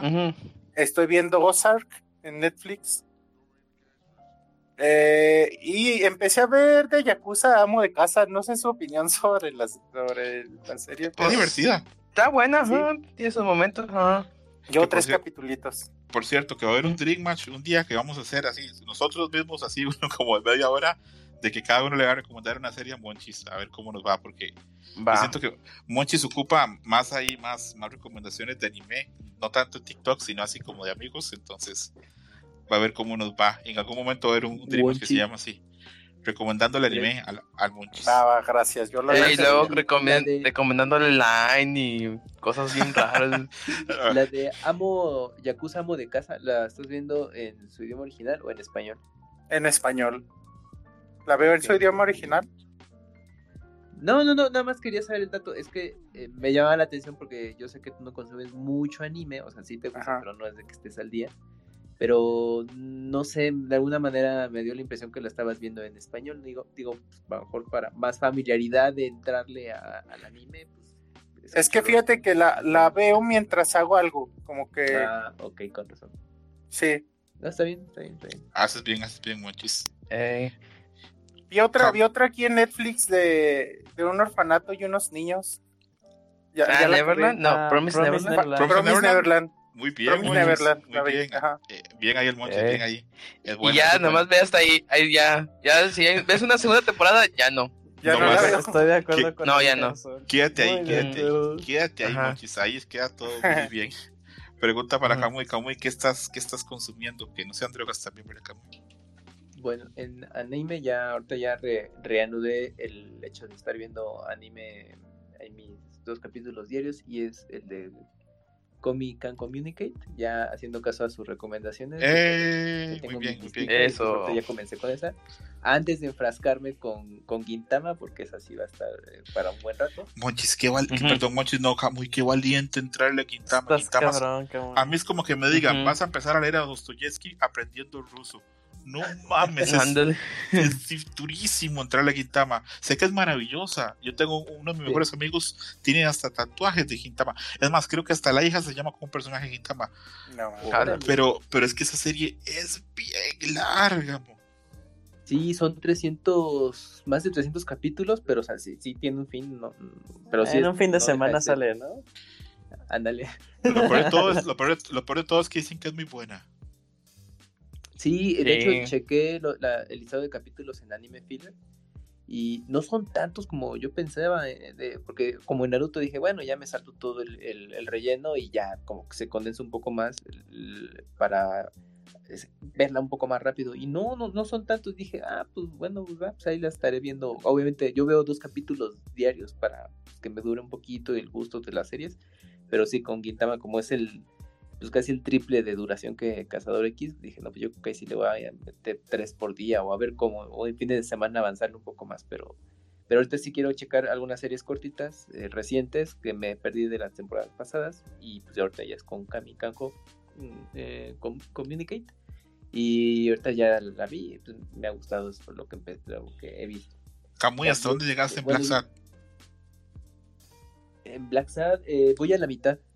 Ah, bueno, ahorita que uno que me lo mencionas, eh, también de lo que he estado eh, leyendo ha sido Black Sad, ahí por recomendación eh, tuya, y ya pues hace poco me hice del, del, ejem- del tomo, así que pues ahí lo voy leyendo poco a poco. En manga estoy leyendo Takagi, la maestra de las bromas, y Chainsaw Man, Claymore y pues, otros más, pero ahorita son los que le estoy dando seguimiento. Qué bonito que está Kaki-san, ¿verdad? Sí, este, me, gusta, eh, eh, me gusta mucho en el manga y es que te deja algún, algunos detalles de como que sí tiene una cierta continuidad, al menos así yo lo aprecio en el manga. Entonces yo dije, ay, es que no sé si en el anime está aplicando eso, porque muchos dicen, no, pues ve el anime, aunque no veas la primera temporada, y son semi-autoconclusivos, pero yo conforme leo el manga dije, no, es que esta cosa la tienes que ver desde capítulo 1, entonces dije, bueno, ya, yo creo que en el manga me voy a quedar, a ver, eventualmente podré ver el anime. Qué cabrón el autor de esa serie, porque a mucha gente la desprecia porque dice, ah, es una serie para niños, es una serie de un tomo muy simple, muy infantil, es una comedia, es una comedia romántica muy simple, pero el trabajo de hacer una serie que tanto en el manga como en, la, como en el anime te transmita ternura es un trabajo muy cabrón, no cualquiera lo puede hacer. Sí, sí, sí. No cualquiera lo Hay puede hacer. momentos en los que Takagi sí digo, ay, es que me cae mal porque luego abusa mucho de, Y de del factor de estar molestando a... No, pero es es súper pero pues, dulce. también el otro pues dulce. luego pues está es bien menso. Es súper Sí. dulce. Sí, es súper tiene sus buenos momentos, pero sí es como de ya que Ah, ajá. No, no, iba a decir que, que es súper dulce y que casi yo, con todo mundo que lee esa serie, todo mundo me, me termina diciendo así, ya luego me confieso, ay, cómo me hubiera gustado tener así una morrita, una novia así en la escuela o algo así. Todo el Sí, mundo me termina diciendo eso porque, repito, es una serie súper tierna. Y eh, lastimosamente, de- a la a que le voy a preguntar ahorita es un hombre que no tiene ternura en su corazón. Chuyus, ¿qué estás consumiendo? Aparte de cosas para gimnasio, ¿qué más? Sí tengo ternura en mi corazón, amigo. No, no sé de qué hablas. Claro pero- que sí, claro que sí. Eh, es- estoy leyendo eh, My Dress Up Darling. Eh, para, estar, para estar como al día, Uh. estoy, estoy ligeramente impresionado de, de luego lo que pasa. Siento que hay muchas cosas de relleno, pero, pero bueno, ya estoy en el barco y, y- y- y ¿qué le voy a hacer, no? Eh, ah, sí, punto número dos. Bueno Esa serie estás- es la misma que yo les platiqué, Sí, que estaba ya- viendo. exactamente, amigo. ¿Cómo se llama en inglés? My Dress Up Darling. My Dress Up Darling. Exactamente. está ¿Qué? en Netflix, ¿verdad? Sí.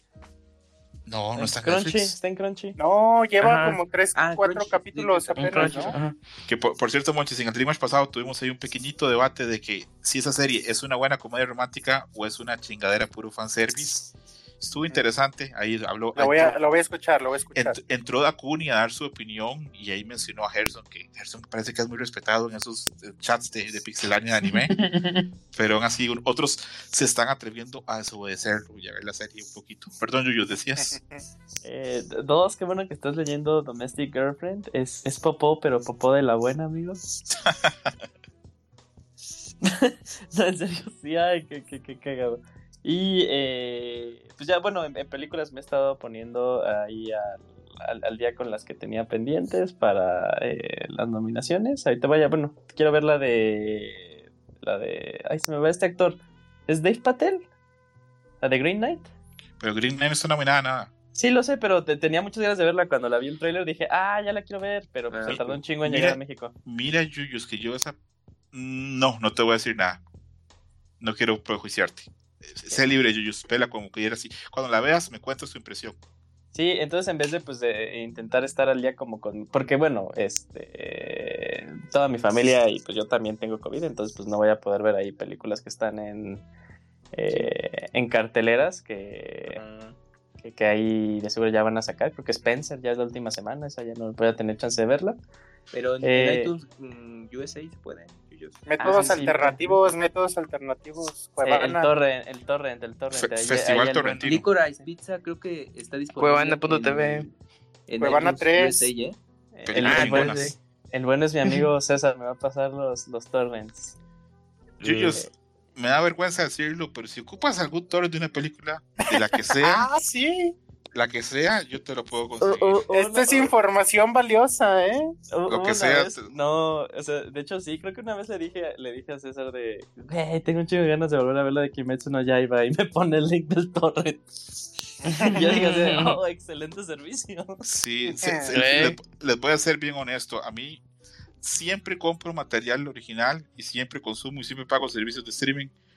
Pero mis años de navegar en las aguas de la piratería Claro. Me hicieron un marinero muy experimentado. Yo te encuentro lo que quieras así. Si no te encuentro algo, es porque todavía no lo invento. No lo suben al internet. O te, te paso la versión porno, dijeron por ahí. No, no. Ándale, te manda el troyano. Te mando otro ya. Híjole, híjole, te voy a escribir diario, César, pidiéndote cosas. Las patas. eh. Y películas también. Tranquilo, patas. ok, ok. No, Bueno, no, torrents, torrents, pues. Ah, ok. Ok, ok, ok, ok. Ahí vamos a ver. No, no, o sea, te lo- no siempre, no siempre funciona por, porque no siempre hay gente compartiendo, pero sí puedo localizar. Y sí ayudo con eso a gente cuando quiere ver ciertas películas que son inconseguibles. Por ejemplo, hace poco me escribió un amigo que también es muy metido en el cine, en el cine turco, diría Camuy, eh, que me, me dijo, quiero ver City of, oh, City of Sadness, La ciudad de la tristeza, que es una película de Taiwán del 87. Y me dijo, pero eso es inconseguible. Entonces eh, revisé torrents americanos y es cierto, no hay una edición de eso. Luego busqué torrents chinos y no encontré, me sorprendió un montón. Pero eh, yo manejo también torrents rusos y ahí se la encontré. Encontré una versión de 8.7 Pinche gigas. madre. De 8.7 gigas y ahí se la conseguí y luego la vio y ahí me comentamos un poco porque yo la vi hace un montón de tiempo. Pero sí, ahí estuvimos hablando de eso. Repito, no es bueno hacer piratería, pero es que hay cosas que son inconseguibles si no es con piratería. Y eso a mí en lo personal me da mucho coraje, pero ya no voy a, a- chingar a nadie más ni decir nada más porque creo que ya gasté eso por hoy. Lo que, lo que me encantó de todo este comentario es que dice, está bien manejo. Eh. Torrents rusos, güey. Qué pedo. Sí, es que, a ver, los rusos tienen una situación legal que les permite pues compartir con mucho contenido sin, sin, sin, sin miedo a esas cosas. Por ejemplo, ustedes saben que Pirate Bay es, es sueco. Entonces ellos también tienen este, niveles legales que les permiten compartir cosas sin represalias legales. Entonces, si no tienen una idea de los vacíos legales que tiene Rusia con eso, entonces puedes encontrar pues, de todo con ellos. Películas que no encuentras en ninguna parte las puedes encontrar en torrents rusos. Eso sí, tienes que saber dónde, tienes que entenderle a la web rusa y ahí te la te tienes que saber mover un poquito. Y bueno, después de ese curso de piratería intensiva, creo que se empieza a cerrar el, el- el programa de hoy. Oigan, No, no, no, les no, no le pregunté a Gerson, no le pregunté a Gerson, perdóname Ah. Gerson, perdóname Gerson. Gerson, No te preocupes. Gerson, ¿qué contenido estás consumiendo? No, antes de eso, Yuyos, ¿para cuándo va a salir el, no, no todo el, el- el- el- el volumen, pero el primer capítulo de Black Sat, ¿para cuándo? ¿No sabes? Eh, pues yo creo que este fin de semana ya, ya, ya lo tendría leído. El, el día que leas el primer capítulo de Black Sat, si quieres ese día hacemos Dream Match, porque yo amo ese cómic y estoy deseando grabar ese cómic. Da, perfecto. Un capítulo, con solo que leas un capítulo, me y me sobra. A la gente que... Hacemos Hit match por capítulo. Sí, y de una vez lo recomiendo. O sea, si alguien no ha leído Black Sat, corran, corran a leerlo, lo recomiendo muchísimo, me encanta, es maravilloso cómic. ¿Verdad que es muy bueno, Kamui? No estoy inventando. Sí, sí, sí, está bastante bueno y eh, el arte, las, eh, las secuencias de viñetas, la narrativa, todo, sí, la verdad es que sí te pone en la convención de. Me imagino que si yo fuera un dibujante y viera esos dibujos y piensas, Dios mío, ustedes hicieron en acuarela, me masturbaría. ¿Qué haces tú, Kamui, cuando ves esos dibujos? No, pues la verdad es que sí los aprecio mucho y sí, pues bueno, de alguna manera hago nota mental de cómo resuelven ciertas cosas. Y dije, ah, mira, no, pues el nivel pro se ve a, se ve a leguas. Y ya lo poquito que puedo aprender de ahí. pues, Yo sí. a veces lo veo, a veces saco el volumen integral y veo y digo, ¿cómo hicieron esto en acuarela? Sí, pues Dios. tardaron muchísimo. Es, ah, no sé, no hay palabras. ¿Dónde consiguieron este Black Sat ustedes y dónde lo puede conseguir la gente que nos escuche? En México se puede conseguir a través de Panini y lo pueden comprar desde su página, su tienda de, de Panini o en, en librerías, bueno, en Sanborns, en Amazon eh, eh, o en las tiendas de, de la misma editorial. Si alguien compra Black Sat porque oye ese programa, me mandan ahí un DM, les mando una foto de Monchis mandando un beso porque en serio es súper bueno. Órale. Y le agradezco. ¿Cómo se escribe? Black Sad de, de tristeza, el Sad. Tristeza y negra. Ajá. Black Ok. Sad. Ok. En Amazon, Wonchis, está todavía. Y agradezco así en vivo a, a Kamui y a Yujin haberlo comprado, haberme, haberme hecho caso y haberse arriesgado sus, sus pesitos en comprarlo. Y ojalá Es que les guste. no te creas, César. Acá eh, Black Sad eh, eh, se agotaba. O sea, yo creo que hu- hubo ¿Tiene un sus tiempo- fans? La, es que la edición sí, es que la, la edición es pasta dura y es en, es en papel cuché, o sea, sí es una edición cuidada, al menos para mi gusto, pero también es de un precio que supera, digamos, un un, un cómic o eh, una publicación que quizás tú dices, bueno, máximo 300 pesos, ¿no? Está en 380 pesos. Y bueno, obviamente el tema de, es que es un cómic, está muy caro, pero por la edición, eh, pues sí, pues para mí, que ya sé cómo está un poco el teje y maneje de, de estas cosas, pues lo, lo vale. Y, en y al principio, porque es una obra que era inédita por primera vez aquí en México, obviamente el precio, la disponibilidad, pues la había. Y, e incluso luego en las promociones de Panini es donde aprovechaban, le daban el descuento y cuando yo quería aprovechar, no, agotadas.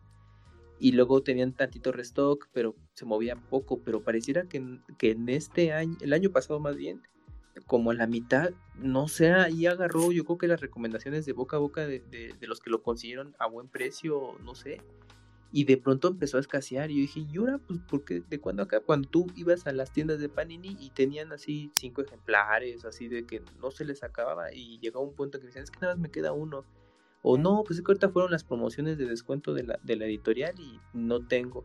No, ahorita no tenemos y pues, pues a ver cuando hay reimpresiones y justamente a mí me llama mucho la atención que por, en, en enero eh, eh, Panini dijo, ah, muy pronto reimpresiones, o sea, lo, lo anunciaba, no era de que un día llegaras y ahí está, ¿no? Pues, sacaron las reimpresiones y pues aprovechan, ¿no? O sea, le- la promocionaron para que la gente se interesara y eso me llamó muchísimo la atención, entonces... creo que de alguna 379 manera pesos como Sí, 379 winches que valen mucho la están valen compro? muy bien esa edición, pero Oye, ¿salió un videojuego? Porque hay un, aquí en Amazon hay uno de Switch. Hay un videojuego, pero está culerón, culerón, culerón.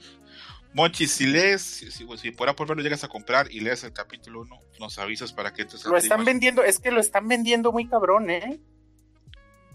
Es que, a ver, yo no soy un especialista en cómics, pero sí he leído algunos. Y este cómic a mí me parece que es un cómic brillante. Es cine negro puro. Y aparte de eso, sí. tiene el arte de ese, de ese ilustrador este, español que trabajaba para Disney París, para Disney Francia. Y el guion está súper bien hecho. Es una historia que la puedes leer, tiene mucho, no sé cómo decirlo, replay value. Sí se puede leer varias veces y le encuentras cosas. Y aparte los temas que maneja son, son brillantes. El segundo episodio, el segundo capítulo, el de Red Arctic, me parece buenísimo. Bueno, no sé si, si Camu está de acuerdo conmigo, pero la idea Sí. de que haya racismo entre los animales se me hace Ujú, brillante. Sí, hecho, Brillante. hasta, hasta a mí me recordó, bueno, guardando diferencias, pero a mí me recordó a lo, lo que estoy leyendo ahorita con, con Beastars, porque de alguna manera Ajá. sí son temas que, que, que tienen semejanza. Y yo dije, ay, no, pues que adelantado, bueno, no es que adelantado, digamos, si- sino en su momento Black Sat, pues hasta pareciera, ¿no? Bueno, para mi punto de vista, como inspiración de algún momento, pues para Beastars, guardando Puede ser. ¿no? Puede Porque ser. pues simplemente el, el, eh, la similitud de eh, justo ese capítulo con el tema que luego se va desarrollando en Vistar, dije, oye, pues mira, pues este Vi- Vistar no sé mucho, lo estoy leyendo y pues, to- toma, to- toma ese tema.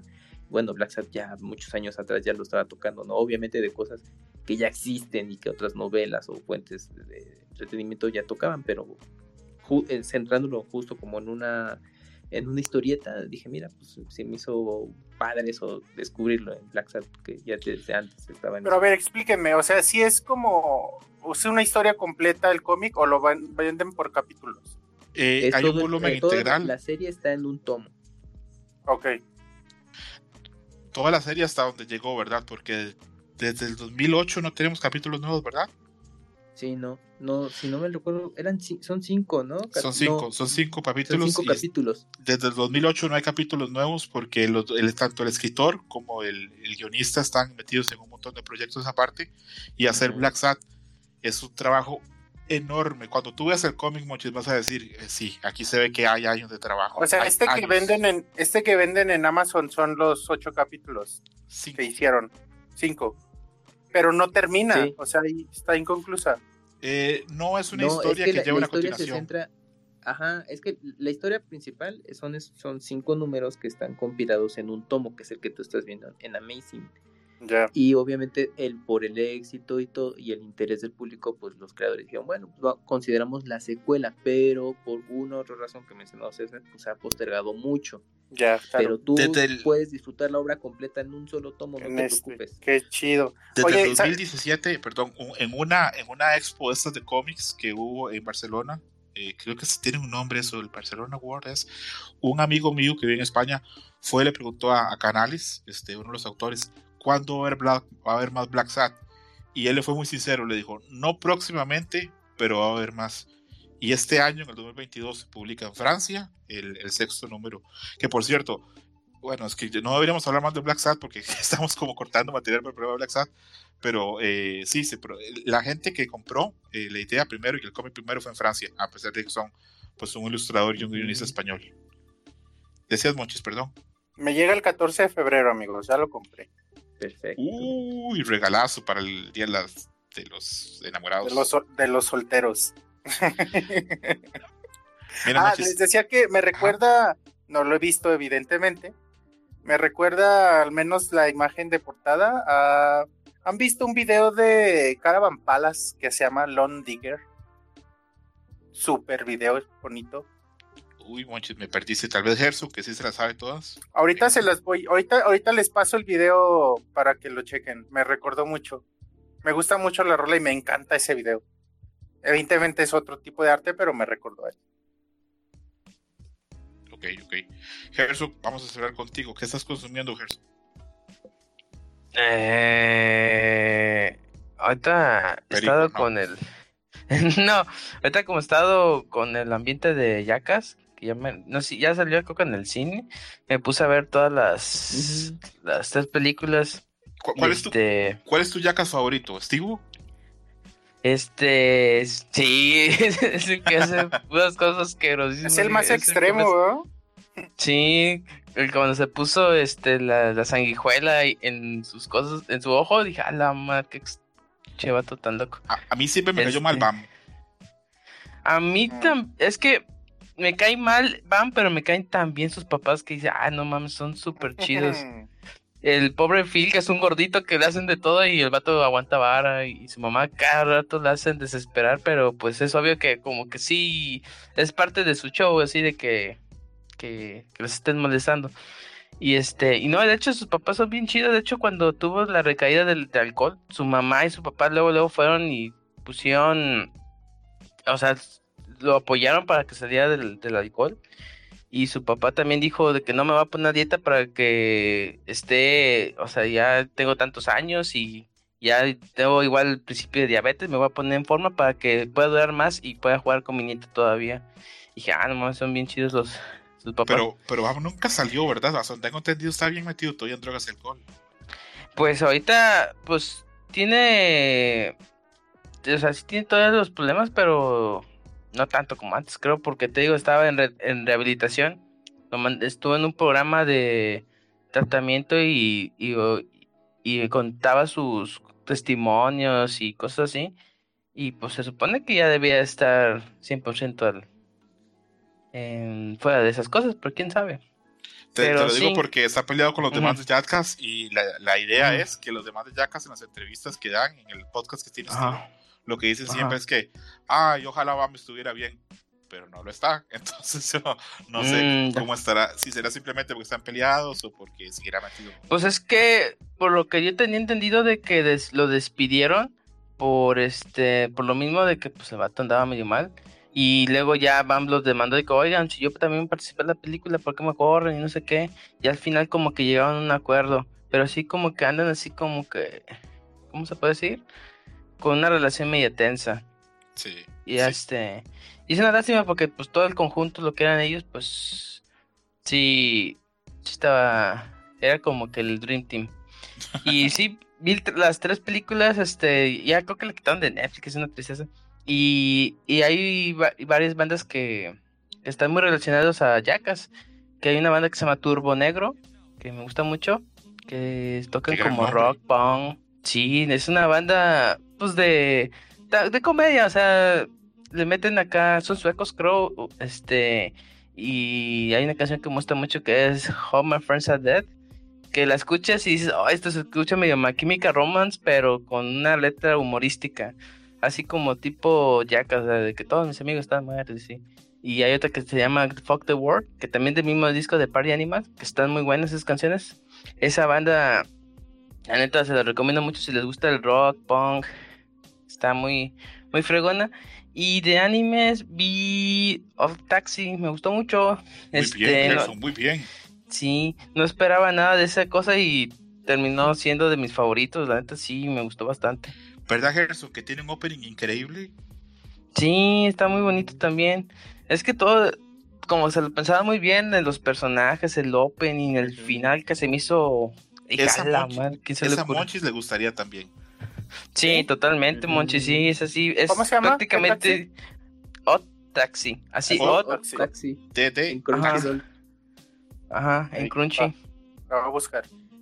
Sí, de hecho yo no pagué el Crunchyroll, yo no- lo vi con comerciales y. Qué Ah, bien. pero sí está disponible en versión gratuita. eh, Sí, persona. Ah, Sí, bien. o sea, lo, sí, y este, y sí lo ¿Es- cortita? ¿sabes? Do- Dos episodios. 11 o 12. Ajá. Ah, bien, súper. Sí, pero te, te, te voy a ser sincero, ni lo siento, o sea, ves el primero y ya dices, ah, no mames, ya son 12, qué rápido. Sí, está muy bueno. Ge- Gerson, ¿y no te explota la cabeza saber que que hace la voz del taxista es el que le da la voz a Tanjiro? Ah, no manches, sí. ¿No sabías? Es No, no de sabía. voz. Ujú, Ah, no Es manches. el mismo actor de voz. Órale, es que sí saca, te saca, el- explota la cabeza porque el, el pinche Od es este, ¿cómo se llama? Odakan, no. A ver, ¿Me la morsa? Sí, sí, sí. Bueno, la morsa es Se me olvidó el Ajá. nombre. Odaka, o sí, tiene un nombre acá. Yo estoy el protagonista. Ajá, bueno, ese güey es todo pinche señor y ya el Tanjiro es un chavito, sí se me saca de onda. Órale, pero sí, totalmente recomendado. Y también estuve viendo un episodio de Ranking of Kings. Eh, está bonito. Uy, a mí me han hablado maravillas de ese anime. Sí, y es que es de, trata de un niño que, que es sordomudo y el vato quiere ser rey, pero toda la gente dice, no manches, si eres sordomudo, todo el mundo lo bulea y esas cosas.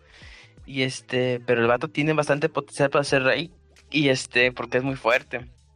Y, y te encariñas te mucho con el personaje porque pues sí, o sea, es un chavito que no tiene, es que no sé cómo decirlo, es inocente, o sea, no tiene malicia en, su corazón y todo ves que muchas de las personas que están ahí sientes la malicia en ellos y si no manches, si estos güeyes son reyes, pues van a hacer sus destrozos, pero este güey la neta sí es un niño bien intencionado, o sea, como que sí le agarras mucho cariño y este y la historia sí te atrapa, está, está muy interesante Ok, ok, y eso es lo que he estado viendo. O sea, has visto bastantes cosas, Gerson. en, sí, en por caso. poquito tiempo. Sí, sí, que Gerson pues, está muy ocupado con su maestría. Gerson, ojalá que eh, ya la otra semana no se va a poder hacer porque la, la semana que viene vamos a hacer el programa Cazador X. Pero ojalá que haya chance este, antes de terminar febrero de hacer este el programa de, de Perfect Blue. Ojalá tengas chance. Eh, sería ya Sí. para. Voy a poner, vamos a ponerle fecha a ese, a ese programa. Vamos a ver. Calendar. Que ese sí no va a ser en vivo para la gente que nos escuche. Ese sí lo vamos a, a grabar así de lujo, con, con edición y sonidos y de todo. Ese va a estar tal vez el 23, el 24. El 30 de Ah, no, oh, febrero. no, yo creo que esta semana yo no voy a estar acá, creo que voy para Estados Unidos. Bueno, voy a, voy a revisarlo, voy a revisar mi, voy a revisar mi, mi, mi, mi agenda Va. para ver cómo podemos este, ponerlo. Y bueno, este programa a mí me encantó, estoy contentísimo como quedó, pero creo que a mis compañeros tal vez no les hizo tanta gracia que fuera de durar tantísimo. Eh, creo que nos, esos 30 minutos hablando de aguacate al principio no nos dañaron el programa, pero bueno. Eh, está bueno, está bueno. eh, Gerson, gracias por volver, gracias por pasarte por el programa. No, pues muchas gracias a ustedes y saben, cualquier cosa que ando. Gracias, Gerson. Gracias. Y ahí sigo con Vivi y ahí te voy a seguir escribiendo aparte. Por cierto, el que número. Naga- el número Nagatoro esta semana está hot, está increíble, ¿verdad? Uy, voy a checar, me quedé en el pasado, que sí se, ¿Ah, se ve que está agarrando cosas. El, el pasado sí. no, Este pero el no. de esta semana. No, el de esta Entonces te, semana met- no. entonces te metí un super spoiler porque te mandé un screenshot. Ah, ya. No, pero estaba. O sea, siguen en las bañeras, Sí, sí. ¿no? Sí, ahí te Ah, mandé sí. un, te mandé un screenshot, perdón, Gerson, no sabía. Yo pensé que te Ah, lo no así problema. al día, ok. Iván, eh, gracias por pasarte, gracias por darnos pues, tres horas de tu tiempo eh, y por tantos buenas opiniones y takes respecto al, al Nintendo Direct. Eh, Gracias, por gracias a todos ustedes. Gracias. Y- Siempre es igual- un placer. ¿Confirmado para el especial de Perfect Blue? Sí, sí, sí. Pero Para- tú, tú me avisas. Para defender a Ranoski, ¿verdad? Claro. Cabrón. Vamos a ver. Vamos a recrear la escena de Monchis, ¿eh? Para que estés preparado. La de la bañera. Ajá, la de la bañera. Les prometo que en ese programa vamos a tener algún acosador para que cuente su impresión de la película. Eh, no, mentira. Camuy, eh, muchas gracias por pasarte por acá. Perdón por quedarte mal, Camuy, con el programa Cazador X, pero la otra semana te, te cumplo. No, no, no hay problema y pues siempre es un gusto y pues dio de qué hablar de todo esto del Teo Direct y pues un poquito ya el extra de lo que estábamos leyendo, viendo, escuchando. Sí. Estuvo Y bueno, lo- eh, por último, la persona con la que más vergüenza me da siempre hacer lo que hace tan tarde, Yuyus, muchas gracias por venir, muchas gracias por pasarte las tres, las tres horas acá y gracias por comprar Black Sat. No, no, no, gracias a ustedes, amigo, con gusto, con gusto, para eso estamos. Ahora no te preocupes tanto por, por qué dura tanto, no, no tengo por qué despertarme temprano. Qué cruel. no, no, no, pues ¿Todo así. bien, ¿Todo bien, Julio? Sí, la, ¿Cómo estás, la- la verdad, súper, súper leve. eh, todo comenzó con, con mi papá, ya de ahí pues ya fuimos eh, cayendo uno por uno, pero toda mi familia la verdad muy bien. Lo único que, que tuvo algo fue mi papá y fue como una gripa leve, leve media, pero ni mi mamá, ni mi hermano, ni yo eh, hemos Mm. presentado algo así de grave. Bueno, hoy me sentí un poquito más cansadito de, de- de lo normal y eso que no, no hice ejercicio, pero, pero todo bien. Es que y- y me imagino que el COVID para Yuyus es como cuando un caballero de bronce pelea contra uno de oro. No le debe hacer nada. Es- con esa salud y con ese ejercicio que hace Yuyus, pss, pinche virus, ¿qué le puede durar? Pero bueno. Cerramos por hoy Dream Match número 46. Si alguien tiene alguna idea. saludos a Sergio, por si anda se quedó. Saludos, Uh, no, Sergio. se- no, saludos, no. A ver, Sergio, entra. ¿Entrar a qué? que ¿Entrar a pasa- qué? Ah, ¿Qué eso. está? Se- Sergio, gracias por estar acá tres horas y acompañarnos. Siempre, siempre con Dream Match. Es que es, eh, es raro, para mí es como no estar aquí. Literalmente estoy rodeado de ídolos míos. Gracias. Gracias por los cumplidos. yo digo lo mismo, ¿eh? Yo sí, estoy hablando de- del Camuy. Ajá. Sí, sí, es cierto. Es que siempre es interesante. Yo, por ejemplo, pasé un año yendo a Monchis antes de poder hablarle y sí, hay, hay- es, es interesante conocer a, a la gente a la que escuches.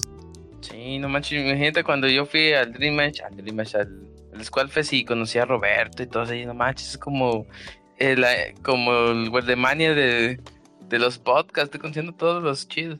Nada, pero en este caso yo creo que más bien Gers- este, Robert puede presumir que te conoció a ti, Gerson. Nah, Claro, claro. Claro. bueno. Bueno, un gustazo y un placer. Programa de Amigos para Amigos. Este, lo voy a estar subiendo mañana. Nos vemos pronto. Se cuidan. No les voy a mentar más la madre. Bye. Bye, bye. Bye, bye. Pack it up. Thank you for listening, Dream Match.